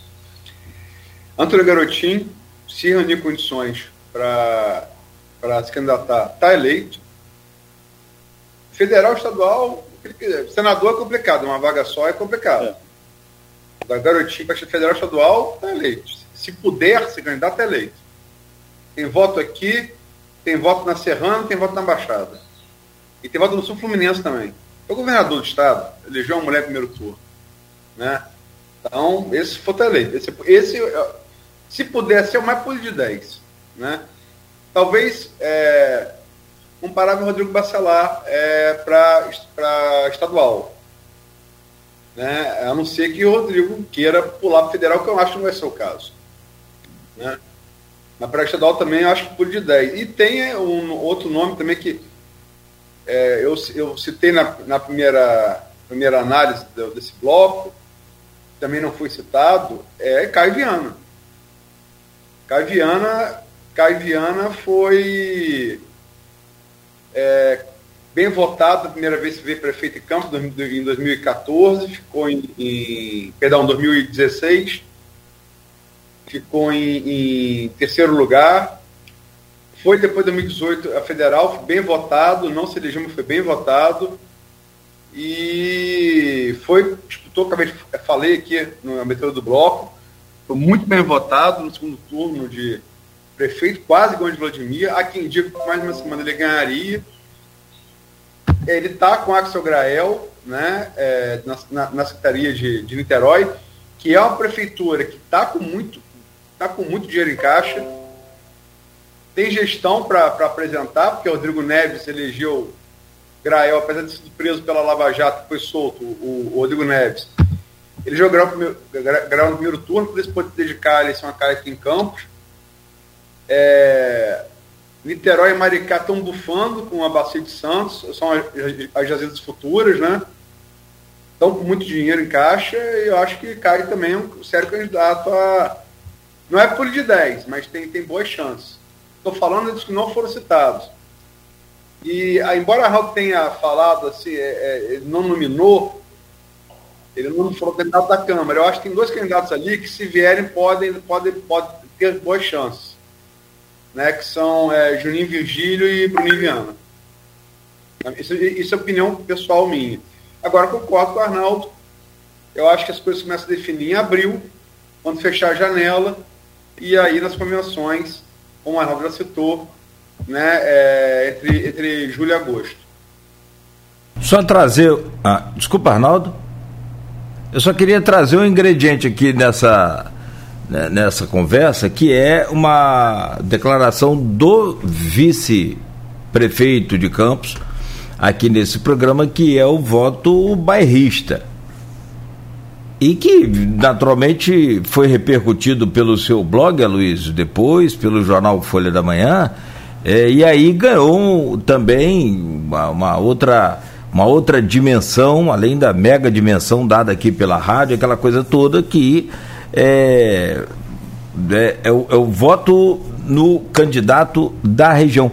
Olha, Campos, na década de 90, vocês se lembram, Campos tinha, sempre teve quatro ou cinco deputados. Né? Era, não dá para lembrar nomes assim, mas todos, mas Paulo Claudeci, Paulo Albernaz, de, né, federal, teve dois federais mesmo. É, dois federais ao mesmo tempo, né? Então assim. Você tinha o federal, que era o cara que trazia a obra, e o federal que era o grande parlamentar. Walter Silva era o grande orador. Sim. E a Lei Ferreira era o cara que trazia, que trazia as verbas para cá. É. E você vê, então, eu, se você analisar o, o, eleitorado de Campos hoje, que passa tranquilamente 300 mil votos, 320 mil votos, passa disso, é, descontando aí né, todos os, todas as possibilidades, nós aproveitamos aí uns 270, 260 mil votos, o que é altamente suficiente para eleger os quatro, cinco deputados de Campos. De Campos, que ainda vem, São João da Barra, com outros nomes bons, além do, do Bruninho, que a gente acabou de citar aqui, o Arnaldo acabou de citar, o próprio Márcio Nogueira já se lança como pré-candidato. São pré-candidaturas que vão se, é aquilo que a gente falou, vão se é, é, consolidando, vão se é, é, é, pontuando na medida que o tempo vai passando e que as coisas também, que a lei eleitoral vai permitindo, janelas partidárias, as convenções, essa coisa toda. Agora, o voto bairrista, o voto no nosso, ele é um voto muito interessante para ser analisado aí pelos nossos é, eleitores e ouvintes aqui, e leitores também do, do, do, Grupo Folha da Manhã. Está coberto de razão, Miguel. Boa lembrança do, do Márcio, lá em São da Barra. Embora eu ache que ele foi, ele foi bem votado para prefeito, e Arnaldo sabe disso melhor que eu, acompanha bem melhor do que eu, eu acho que o coeficiente eleitoral São da Barra é pequeno. Sim é, é, Bruno tem a vantagem de ter mandato e, e, e, e como o Errado falou, também presidente de São Francisco. Eu acho mais praiada, né? E daí tá com Vladimir no, no, no, em Campos, que é parceiro dele. Então, mas é importante lembrar. Agora, é, essa coisa do voto bairrista, a Luiz Barbosa era intransigente defensor. E o que ele pensava, eu penso e defendo também. Olha só, no dia que o Brasil tiver voto distrital misto, que eu acho melhor, que é como é na Alemanha. Na Alemanha, assim, eu voto, eu voto no Walter Silva e eu voto na Lei Ferreira. O que eu quero dizer? Você vota no cara para ser o representante dos grandes temas, aí você vota pela, pela unidade federativa a qual você pertence, e você vota pelo representante da sua região. É justamente isso. Um para o cara, para os interesses mais regionais, mais estaduais, maiores, e um, e um para trazer coisas. Você elege, você tem a Câmara Baixa e a Câmara Alta, né? A Bundestag, como eles chamam, né? Então, é, é, é, é enfim, é, no dia que o Brasil tiver esse modelo, eu, eu posso até pensar em votar alguém de fora. Enquanto não tiver, eu sempre vou votar em alguém da minha cidade, da minha região, sempre.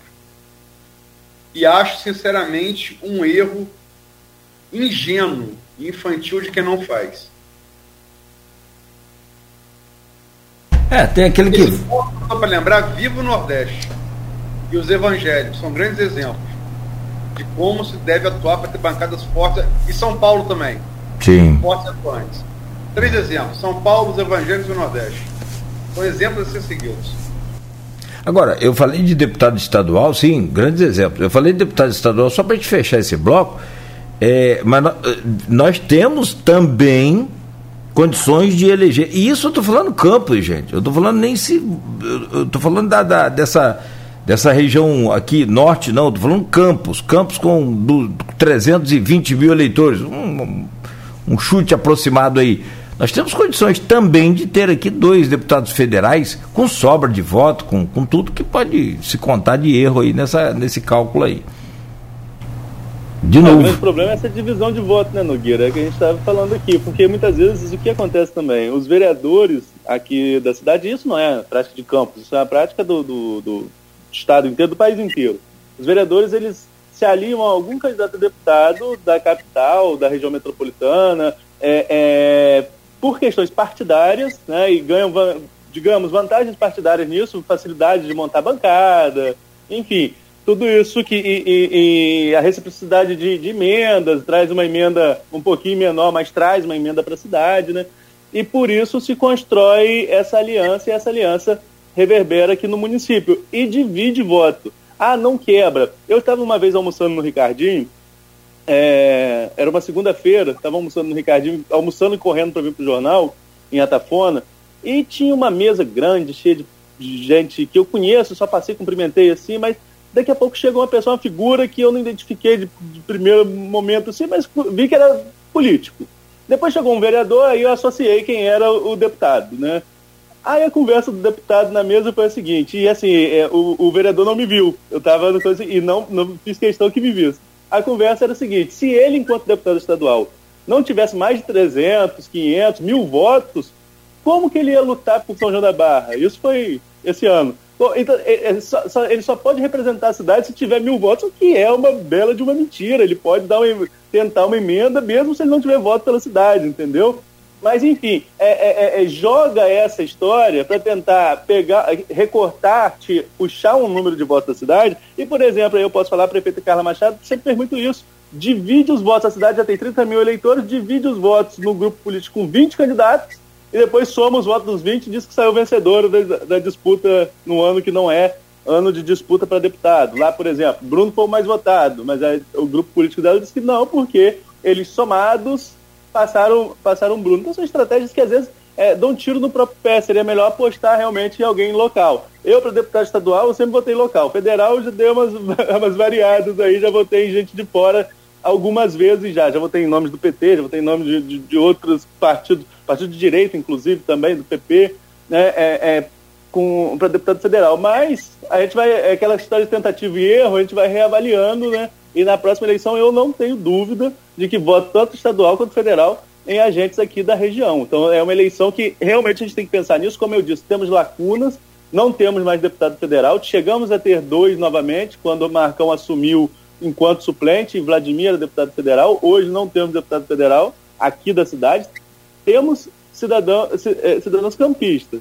Temos o Laterça, que é de Campos, mas a base eleitoral dele é em Macaé. Temos o Chico D'Angelo, que é de Campos, mas a base é PDT, mas que tenha base em Campos, que resida em Campos ou aqui na região, esteja em Brasília, nós não temos hoje um representante. Então, acho que é extremamente importante a defesa levantada por Frederico, mas até mesmo dentro do próprio grupo político do vice-prefeito Frederico, acho que essa, essa, essa metodologia tem que ser mais aplicada. Vamos ver se será na eleição deste ano.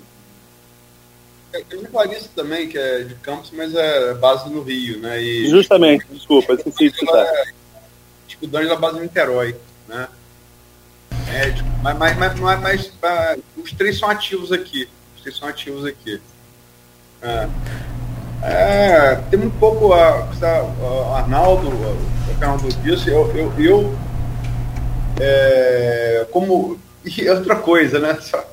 Renato falou assim, não, tem motivos políticos também. Aí rapaz me deu vontade de falar outra coisa, mas eu não vou falar não, porque né?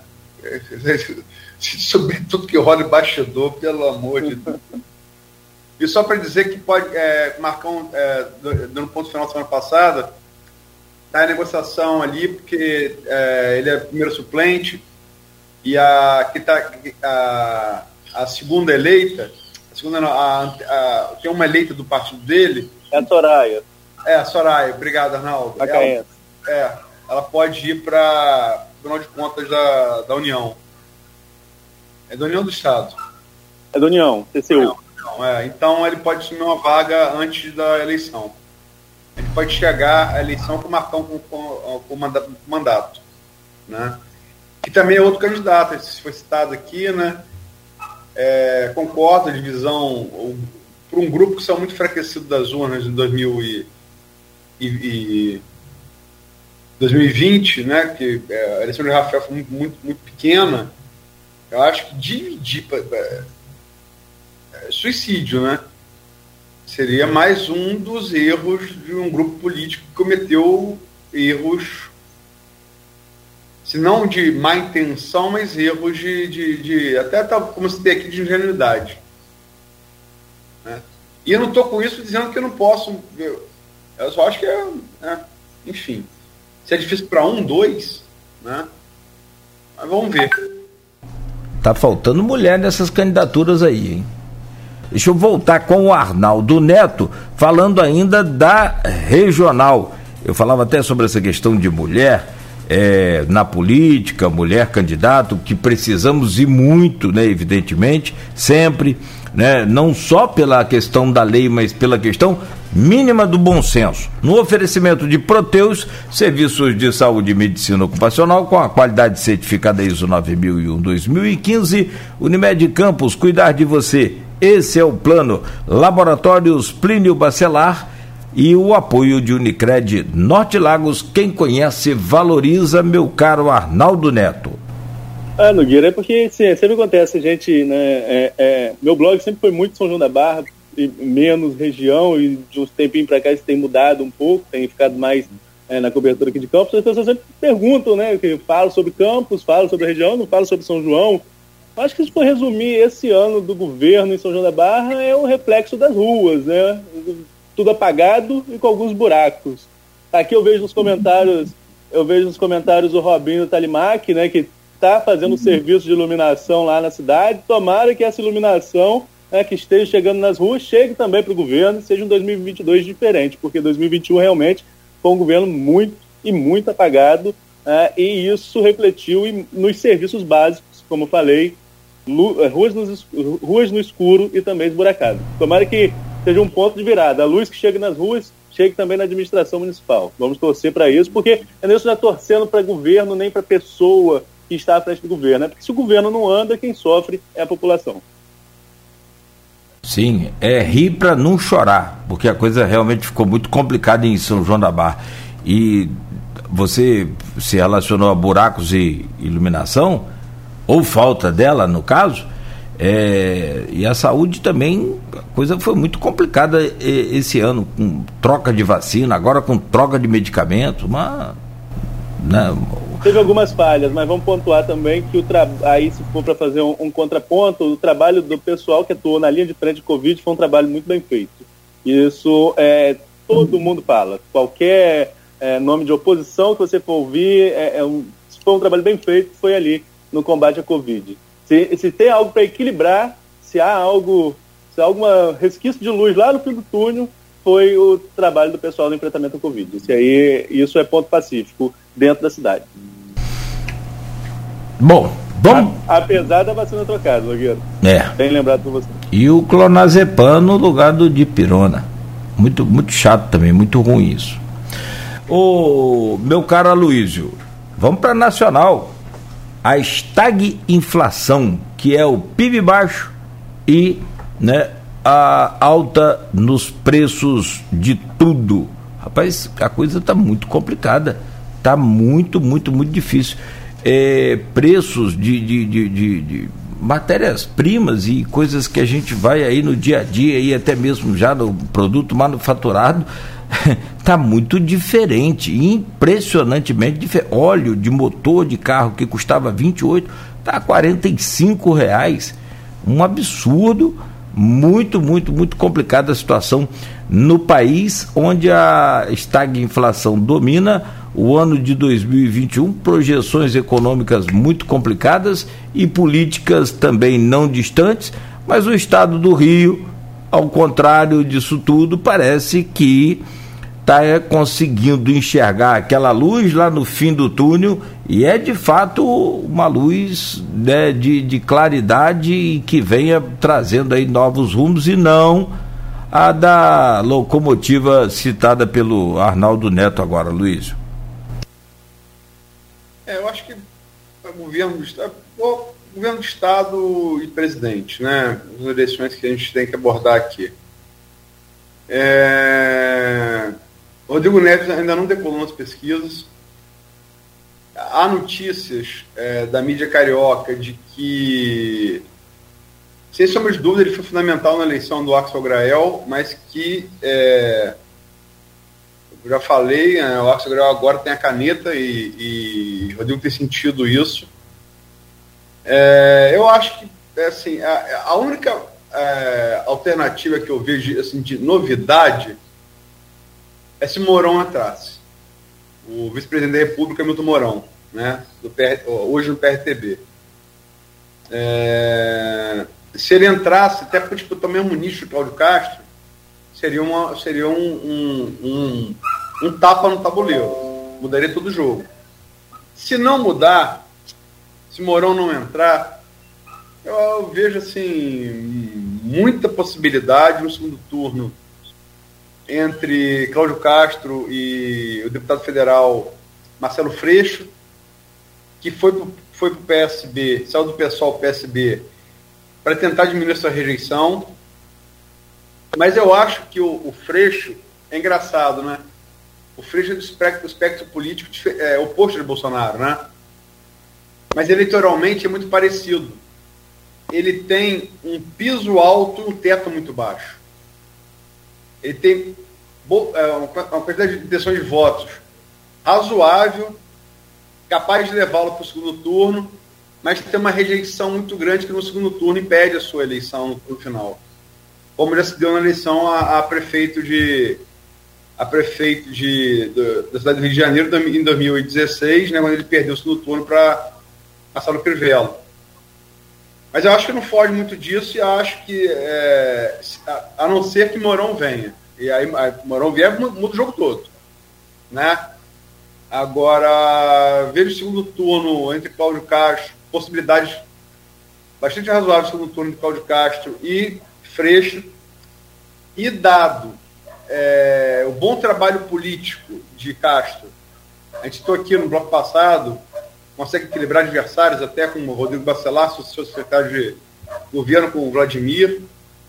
Né, é, esse trabalho com os prefeitos da região e cacifado pela venda da SEDAI, são 20 bilhões de reais, é dinheiro para qualquer lugar do mundo, né?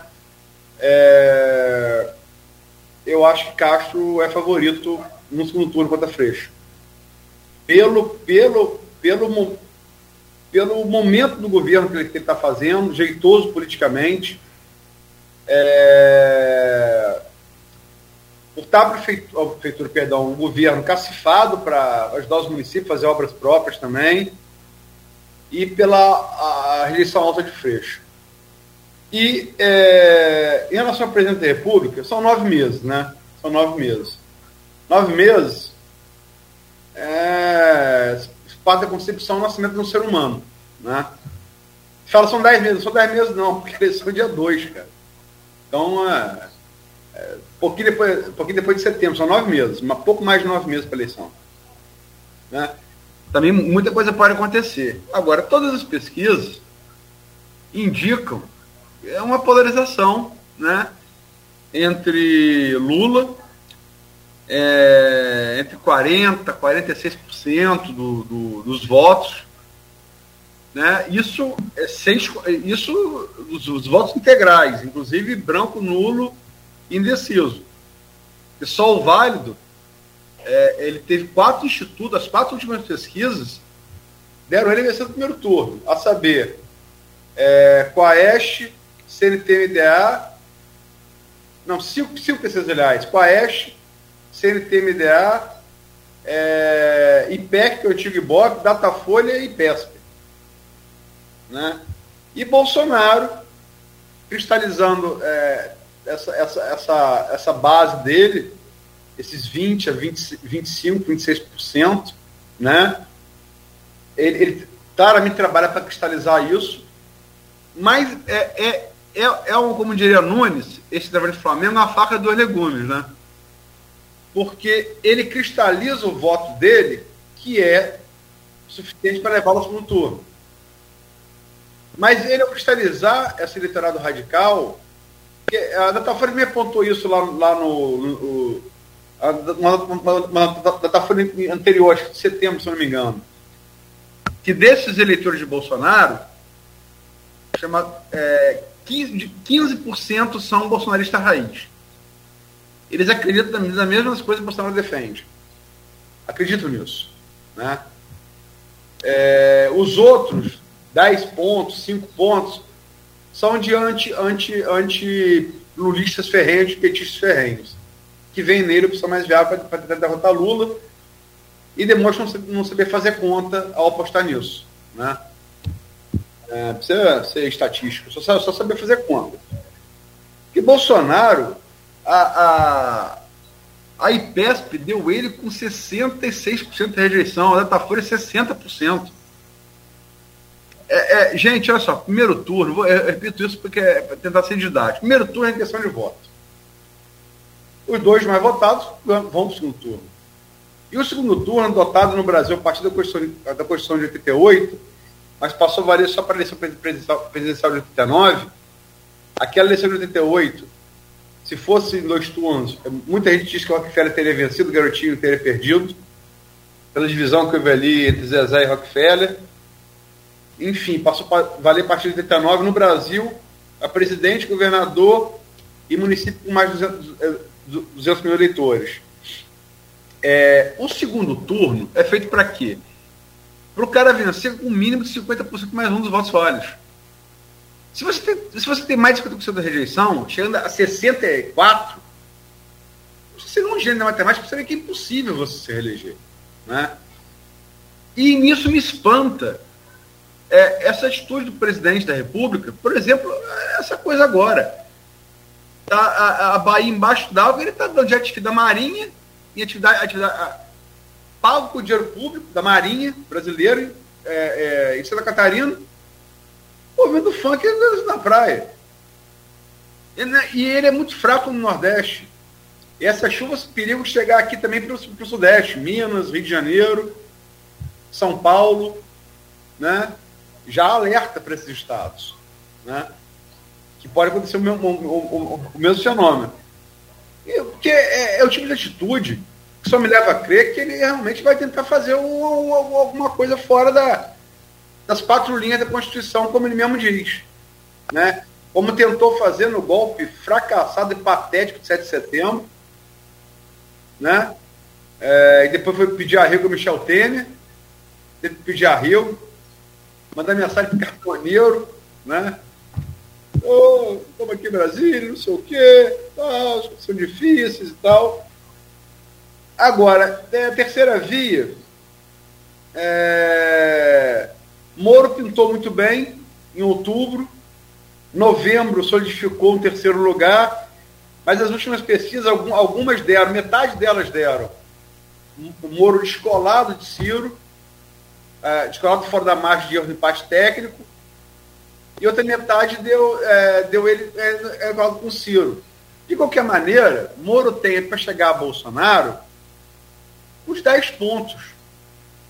Cara, 10 pontos é, no Brasil é, é, é voto pra caramba. É voto pra caramba. Entendeu?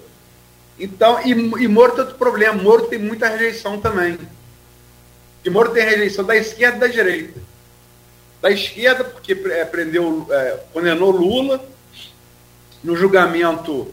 Eu acho que assim é, houve corrupção na Petrobras, é, isso é inegável, né? Houve devolução de, de, de, de muito dinheiro. Agora, o julgamento foi parcial. Né? Isso é também inegável. Né? Então eles têm esse Moro tem essa rejeição da esquerda e também tem da direita por ter sido do governo Bolsonaro, o que foi um erro dele, no meu, no meu, na minha avaliação, e ter saído tirando do governo. Né? É, e não vejo Ciro, que é um candidato que eu acho muito preparado, talvez mais preparado, tem o melhor projeto para o país. Essa é a minha opinião pessoal, eu estou emitindo.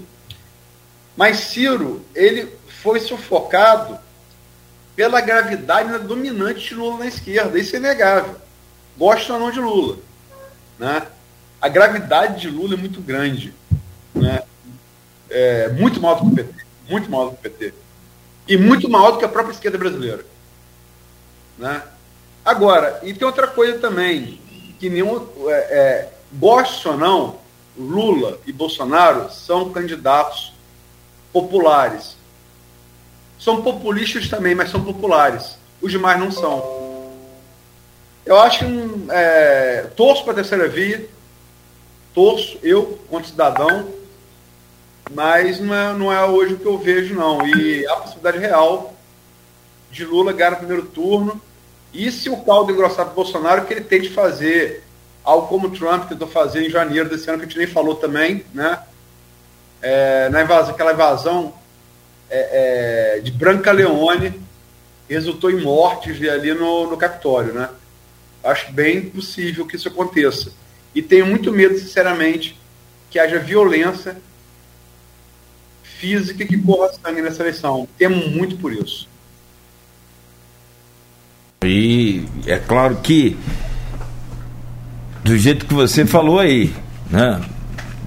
Parece muito estranho a reação do presidente da República né, com, com relação à Bahia.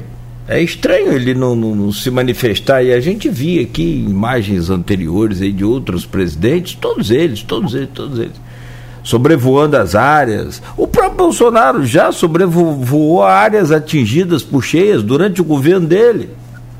Aí me parece que ontem ele deu uma declaração, eu digo me parece, que foi, eu não sei se foi ontem, cedo ou à tarde, ou mais tarde, de que ele, ele disse que não adiantaria muito ele ir à Bahia hoje, que não iria mudar a opinião das pessoas quanto a ele.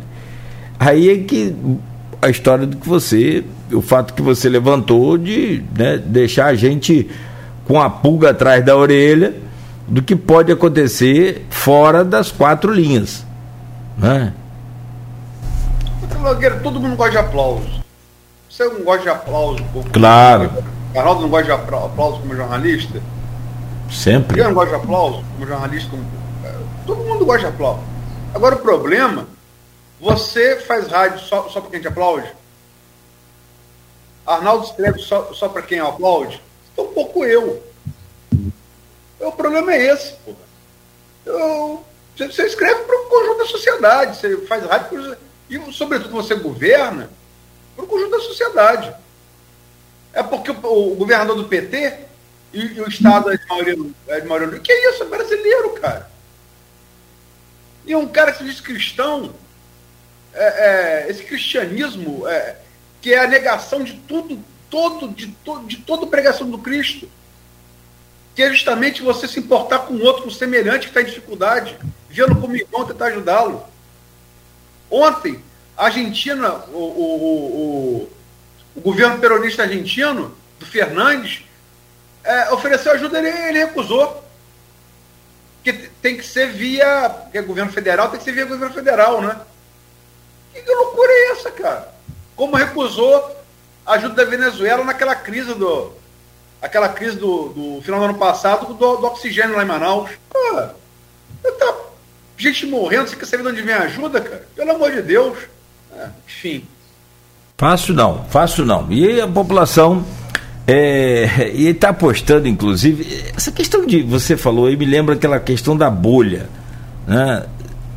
Cara, tem muita coisa para acontecer aí. Tem muita coisa para a gente acompanhar de perto, é, utilizar. E isso para todos os lados, tá? Não está se falando só de um, um, do Bolsonaro em si, ou do grupo dele, ou da. Não, é para todo lado. Essa questão de, de robôs, essa coisa toda de postagem internet né? A justiça já anunciou que, assim como você falou aqui do, do freio na boca, vai ter também freio nessas redes, ou pelo menos tentativa de freio nessas redes sociais, o que, o que é muito difícil, né? O que não é nada, nada, absolutamente nada fácil. Mas parece que o, o, o, você analisando, a gente fica pensando, o Bolsonaro parece que administra para. Se é que administra, né? Faz o governo para a bolha dele. E aí fica muito, muito difícil disso dar certo. Outra coisa também, quer saber a verdade, não gosta de trabalhar.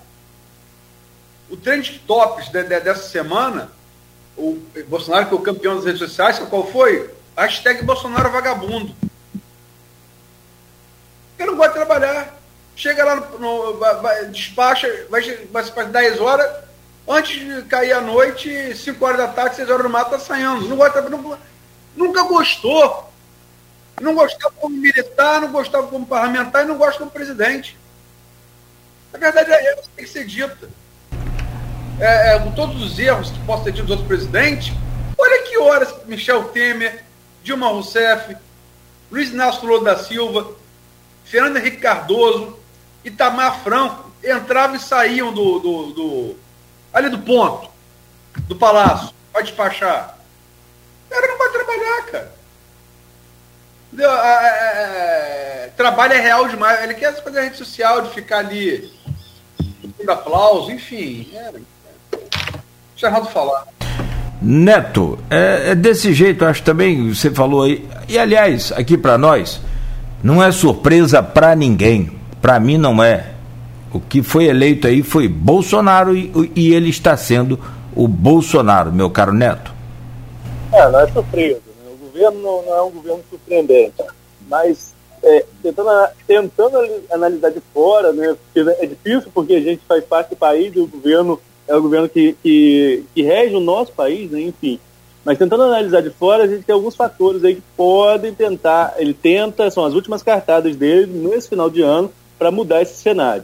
É claro que tem fatos fora da curva, como foi a facada em 2018, né, que tomara que não aconteça nada igual com ninguém, nem com candidato, mas como disse mesmo a Luísa, eu acho que vai ser uma eleição muito dura, inclusive chegando às vezes de fato de confrontamento físico no país mas é, não desejando isso ninguém, longe disso, mas só fazendo um contraponto, se não tiver nada fora da curva, naturalmente a tendência é de um segundo turno Lula e Bolsonaro. E o que, e o que, que Bolsonaro aposta como uma das últimas cartadas? É esse Auxílio Brasil, né, que é um, uma releitura do, do Bolsa Família. Muita gente que conhece o Bolsa Família fala que não pode nem se chamar de uma continuidade, de uma sucessão, é uma releitura, porque são parâmetros diferentes, valores diferentes, é, diferentes, enfim mas é uma tentativa de última cartada para voltar à popularidade. Porque se a gente analisar as pesquisas que pegam a, a, avaliação do governo, todas elas mostram, sobretudo a partir de junho desse ano, acima de 40% a reprovação do governo, todas as pesquisas mostram isso, o que torna praticamente impossível uma reeleição, matematicamente, né? É, 35% já é um sinal de alerta e, e muito alto, imagina acima de 40% o que, que, não, o que, que não faz, e em algumas sobe muito mais esse percentual. Mas, Nogueira, é, é, caminha para um confronto entre Lula e Bolsonaro. Tem um ponto que a gente levantou aqui, até mesmo na conversa com o Pedro Doria, da possibilidade, a Luísa escreveu sobre isso, Hélio Gaspar escreveu sobre isso, outros nomes começam a escrever sobre isso também, da possibilidade de Bolsonaro não disputar a reeleição. O próprio Bolsonaro já chegou a citar isso uma vez, é, mas depois é meio que é meio que ele, aquele, aquela conversa com o cercadinho, de jogar para a galera ali, mas já chegou a falar alguma uma vez sobre, sobre essa possibilidade. Mas se nada disso acontecer, que são pontos fora da curva, caminha mesmo para essa polarização, do meu ponto de vista. Gostaria de uma terceira via competitiva também, mas do jeito que está, fica meio difícil. O Luiz comparou o Ciro com a gravidade do, do, do Lula, por exemplo, o que, o que é a realidade. Deve se tornar a candidatura de Ciro, infelizmente, uma candidatura de apoio para o voto de esquerda. O voto de esquerda que não for para Lula vem para Ciro, pelo menos, né, ele fica ali como candidatura de apoio à candidatura, à candidatura de Lula para esse voto não migrar para o candidato competitivo que deve ser o Jair Bolsonaro. Isso é, é ruim para pro, pro, a centro-esquerda, melhor dizendo, não só para a esquerda em si, tem um nome que tem um projeto, que não é só um embate que deve ficar pessoal entre Lula e Bolsonaro.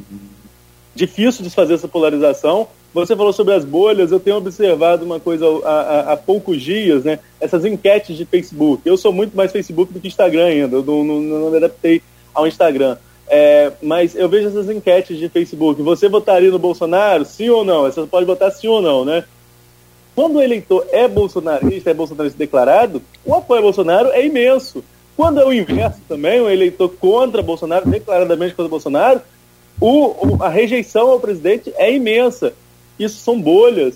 Só que essas pessoas que estão dentro delas muitas vezes não conseguem enxergar isso, que dentro do nicho dela realmente há uma preferência por candidato X ou Y, mas no geral há uma divisão em relação a essa preferência. As pesquisas mostram ampla vantagem do Lula, mas as pesquisas também estão mostrando é, um, um, certo desinteresse da população enquanto a eleição ainda. Estamos a pouco mais de nove meses, quando, como a Luiz colocou, mas ainda há um certo desinteresse a, última pesquisa que eu vi ainda mostrava ali um, um grande desinteresse da população em relação à disputa eleitoral. Quando isso se consolidar, quando isso virar é, é, papo para todo mundo, é, tem, não lembro quem foi que falou, mas é, tem uma frase que diz que é, eleição em ano que não é eleitoral quem gosta é jornalista e político. Mas o povo só vai lembrar dela mesmo, o povão mesmo só vai lembrar dela no ano eleitoral. Mas é claro que tudo se começa a desenhar aqui, nesse período pré-eleitoral, porque vai refletir lá na frente.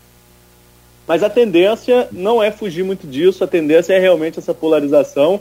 E a grande cartada aí é a decisão de Bolsonaro, que tem que acontecer também no mesmo período que a gente falou da, da janela ali de troca de partido, é o período que ele tem para decidir se vai ser candidato a presidente ou não. Porque se não for, ele precisa renunciar ao cargo seis meses antes da eleição para poder estar apto a disputar outro cargo, né? Só que ele fica seis meses sem foro privilegiado. Seria bom para ele ficar seis meses sem foro privilegiado, podendo ser denunciado por qualquer promotoria do país pelos possíveis crimes cometidos, sobretudo durante a pandemia. Acho que vamos falar ainda sobre a CPI. Né? É, possíveis crimes que são apontados de, é, é, na condição do país na pandemia. Então, não sei se seria uma cartada interessante.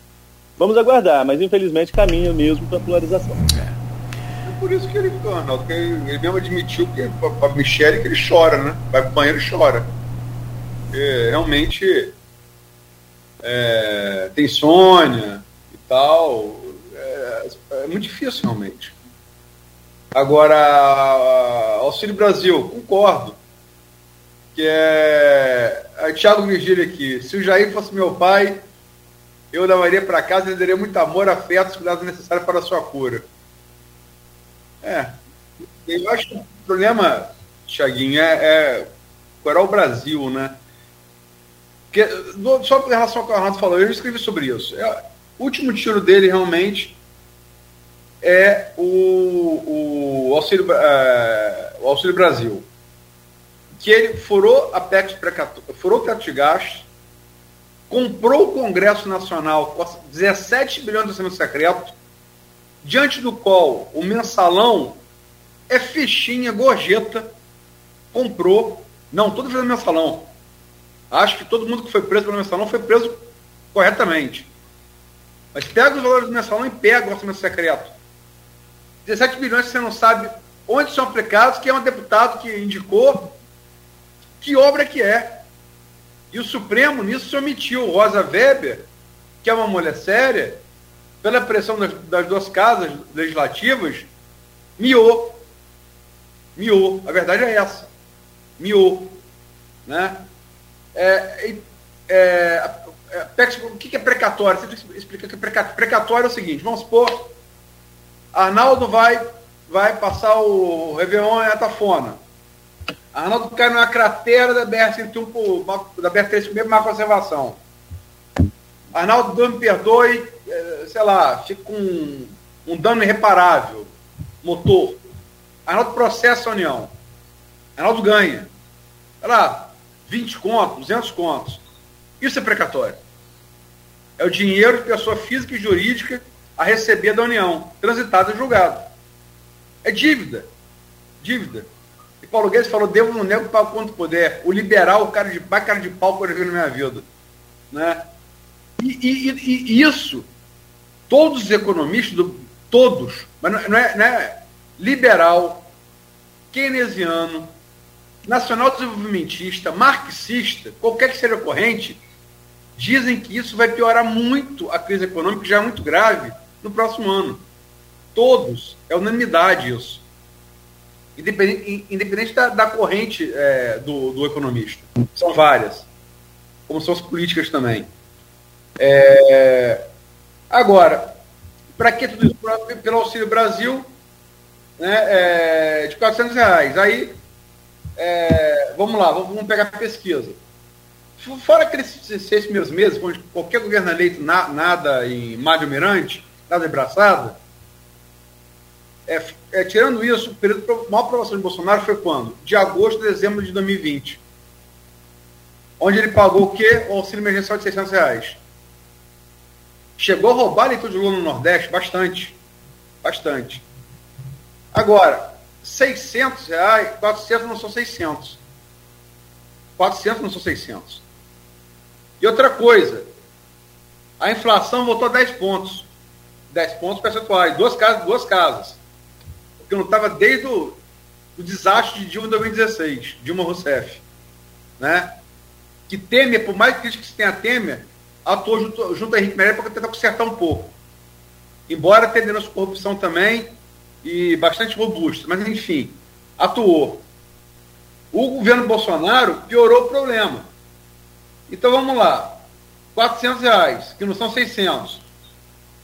Dois anos depois, deve ser de inflação, amigão, quando o cara for fazer a conta do carrinho de compra no supermercado, é 280 reais. Os 600 virou 280. O cara não vai nem é, o valor do dinheiro, ele vai ser o que, o que ele comprava e o que ele está comprando agora. Então, eu acho muito difícil. E acho difícil também que se tire é, até que ponto o marketing vai atuar para tirar a imagem do Bolsa Família, que é inegavelmente ligado ao PT, o que também é injusto porque vem do Bolsa Escola, criado por Dona Ruth Cardoso de Melo, do governo Fernando Henrique Cardoso. Ninguém criou no governo federal. Enfim, eu acho muito difícil a situação de Bolsonaro. Não falo mas... é, isso com desejo, mas é muito difícil, muito difícil. Eu acho que ele está num dilema. Porque esse dilema, bola búlica, que Arnaldo falou e tal, ele funciona, sabe onde? Nos Estados Unidos.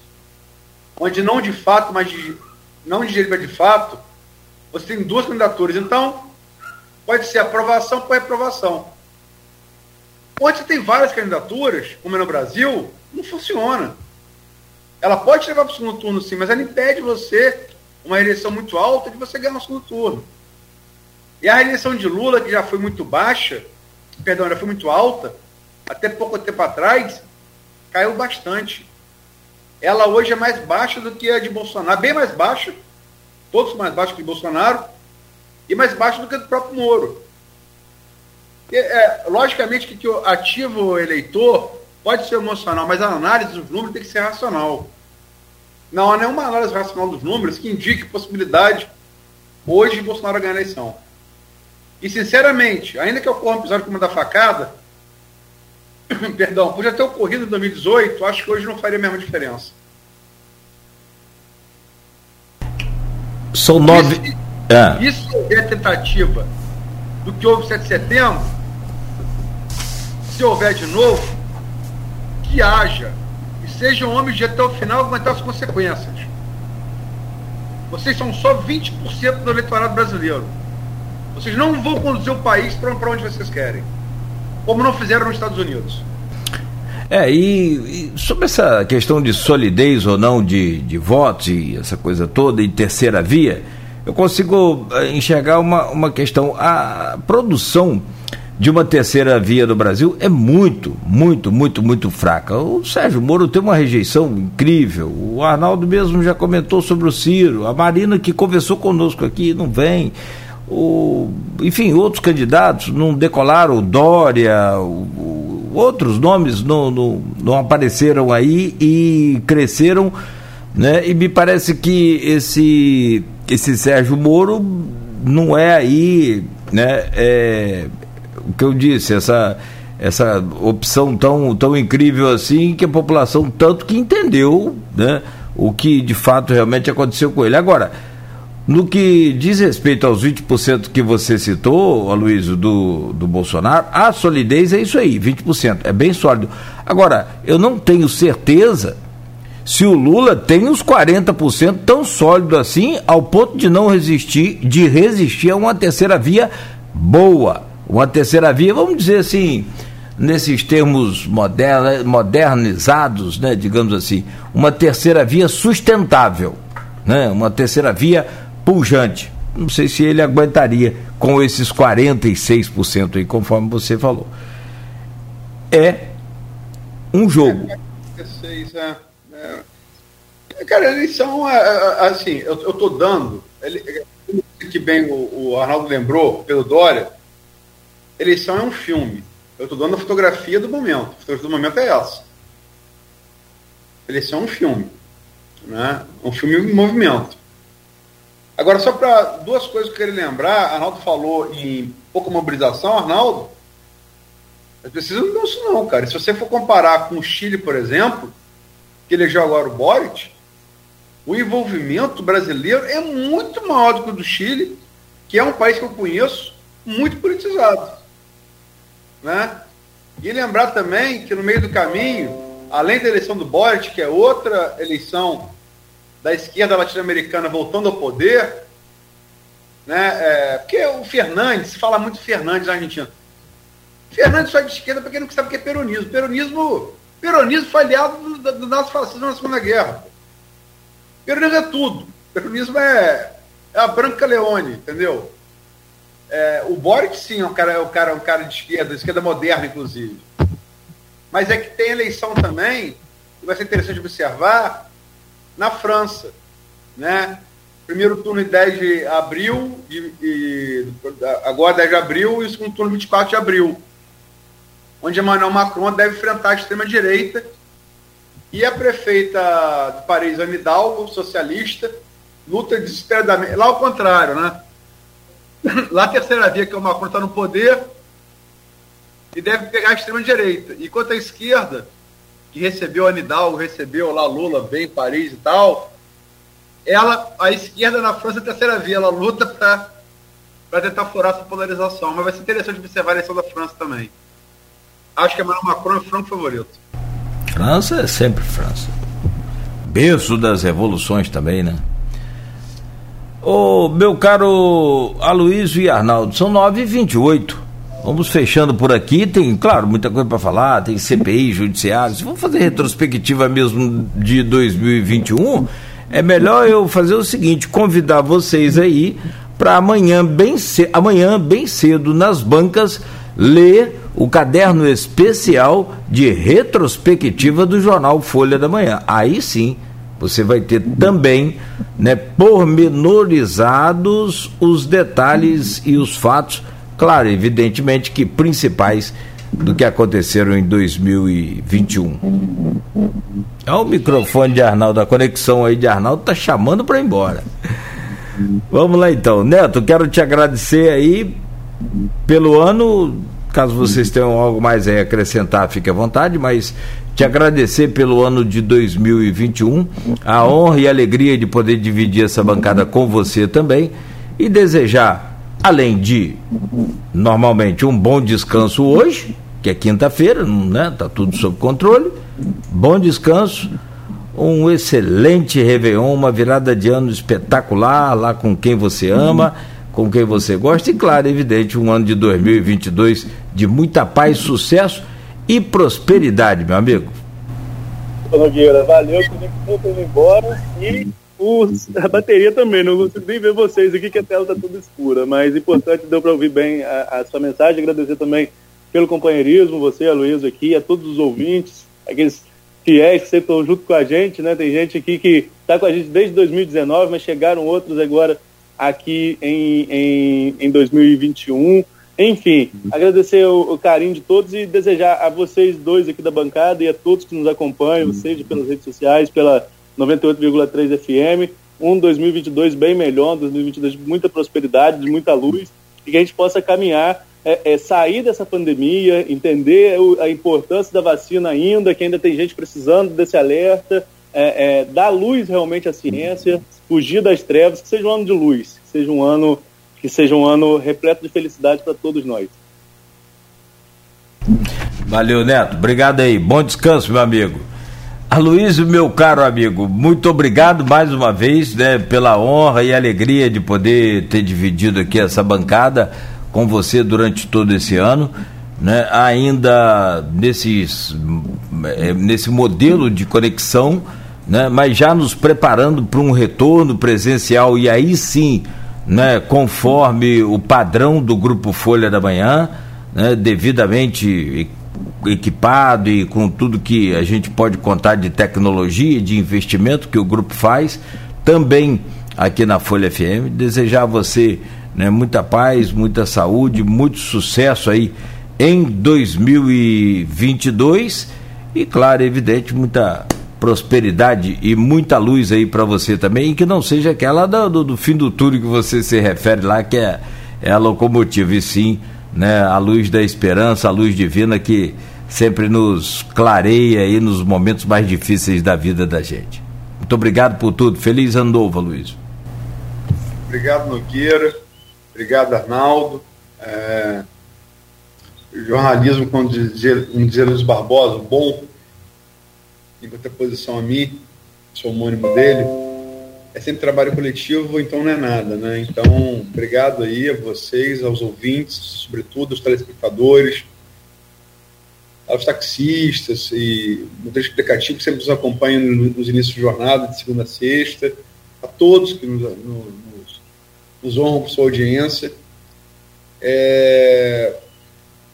Desejo do fundo do coração, como diria, como diria é, Hamlet Apolônio, é, do coração do meu coração, um ano novo melhor para todos. Hum, é, acho que a gente, a gente começar vencendo a pandemia e, sobretudo, vacinar as nossas crianças está de ótimo tamanho, mas, infelizmente, para o país, é, eu acho que vai ser um ano com a crise, um, a crise econômica vai se tornar mais aguda.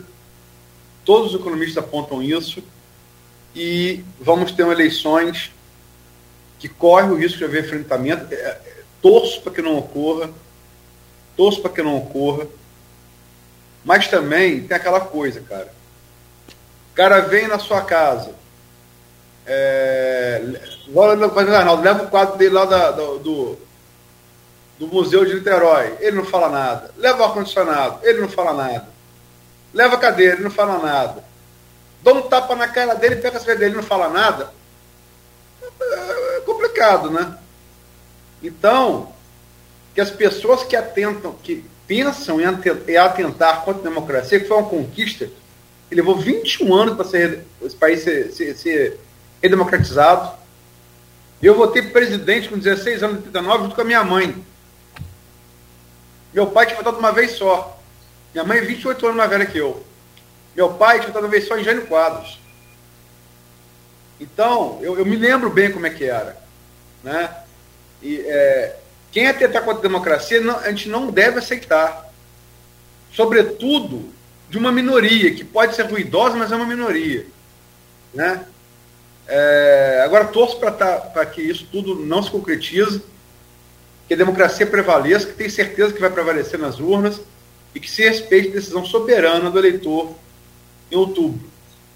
Mas eu, é, eu acho que quem quer que seja eleito, a missão vai ser muito difícil, que vai ser uma missão de reconstrução. E se for, se Lula voltar ao poder, é, é muito cedo para dizer isso, mas se ele voltar ao poder, que não faça com arrogância, que não faça com, com ressentimento e o faça ciente de que foi um bom presidente, sim, tenha tido corrupção ou não, goste de Lula ou não, nas vacas gordas da, da, das commodities, na explosão dos BRICS. Agora vai ter que ser um bom presidente nas vacas magras. E Campos pode, pode dizer bem, ensinar bem o Brasil, ser o espelho do Brasil, como dizia Getúlio Vargas, da diferença de vaca gorda e vaca magra. Né? Então, é, desejo melhor para todos, mas que seja um ano sem ilusões. E as ilusões trouxeram o Brasil para onde está hoje, e não é um lugar bom. Que a gente chega a um lugar melhor. Do meu coração. Muito bom. Meus companheiros, bom descanso para os dois. A gente volta ano que vem com o Folha no Ar, primeira edição. Mas o que você falou aí, de fato, é realmente bem interessante. Que seja um ano de realidades, de né, muitas realizações e nenhuma ilusão. Não, temos mais chance para isso. Muito obrigado aí por tudo. Você de, que nos acompanha sempre, que você está sempre aí ligado na Folha, eu tenho um convite especial para fazer aqui fechando este programa. Na virada do ano, liga o radinho aí na Folha. É, acesso o, o, aplicativo da Folha para ouvir a Folha FM, porque vem aí o show da virada. São mais de 10 horas só de música selecionada na, a dedo aqui pela nossa equipe. O Marco Antônio Rodrigues né, também colocou em prática o seu talento, o, o Marcelo, nosso companheiro todos os nossos companheiros, né, na, o, o Beto, todo mundo, não o Beto Carlos Alberto que está de férias, mas o Alberto Carlos, que é o nosso produtor musical, também né, com todo o seu talento aí para fazer uma programação com mais de 10 horas de muita música bonita. Então liga o rádio aí, acesse os nossos aplicativos ou o aplicativo preferido que você tem aí, a Folha FM, e curta, porque vai ser uma playlist imperdível. A virada do ano é aqui o show da virada. 9h37. A gente volta segunda-feira, se Deus quiser, oferecimento de Proteus também de Unimed, Laboratórios Plínio Bacelar e Unicred Norte Lagos.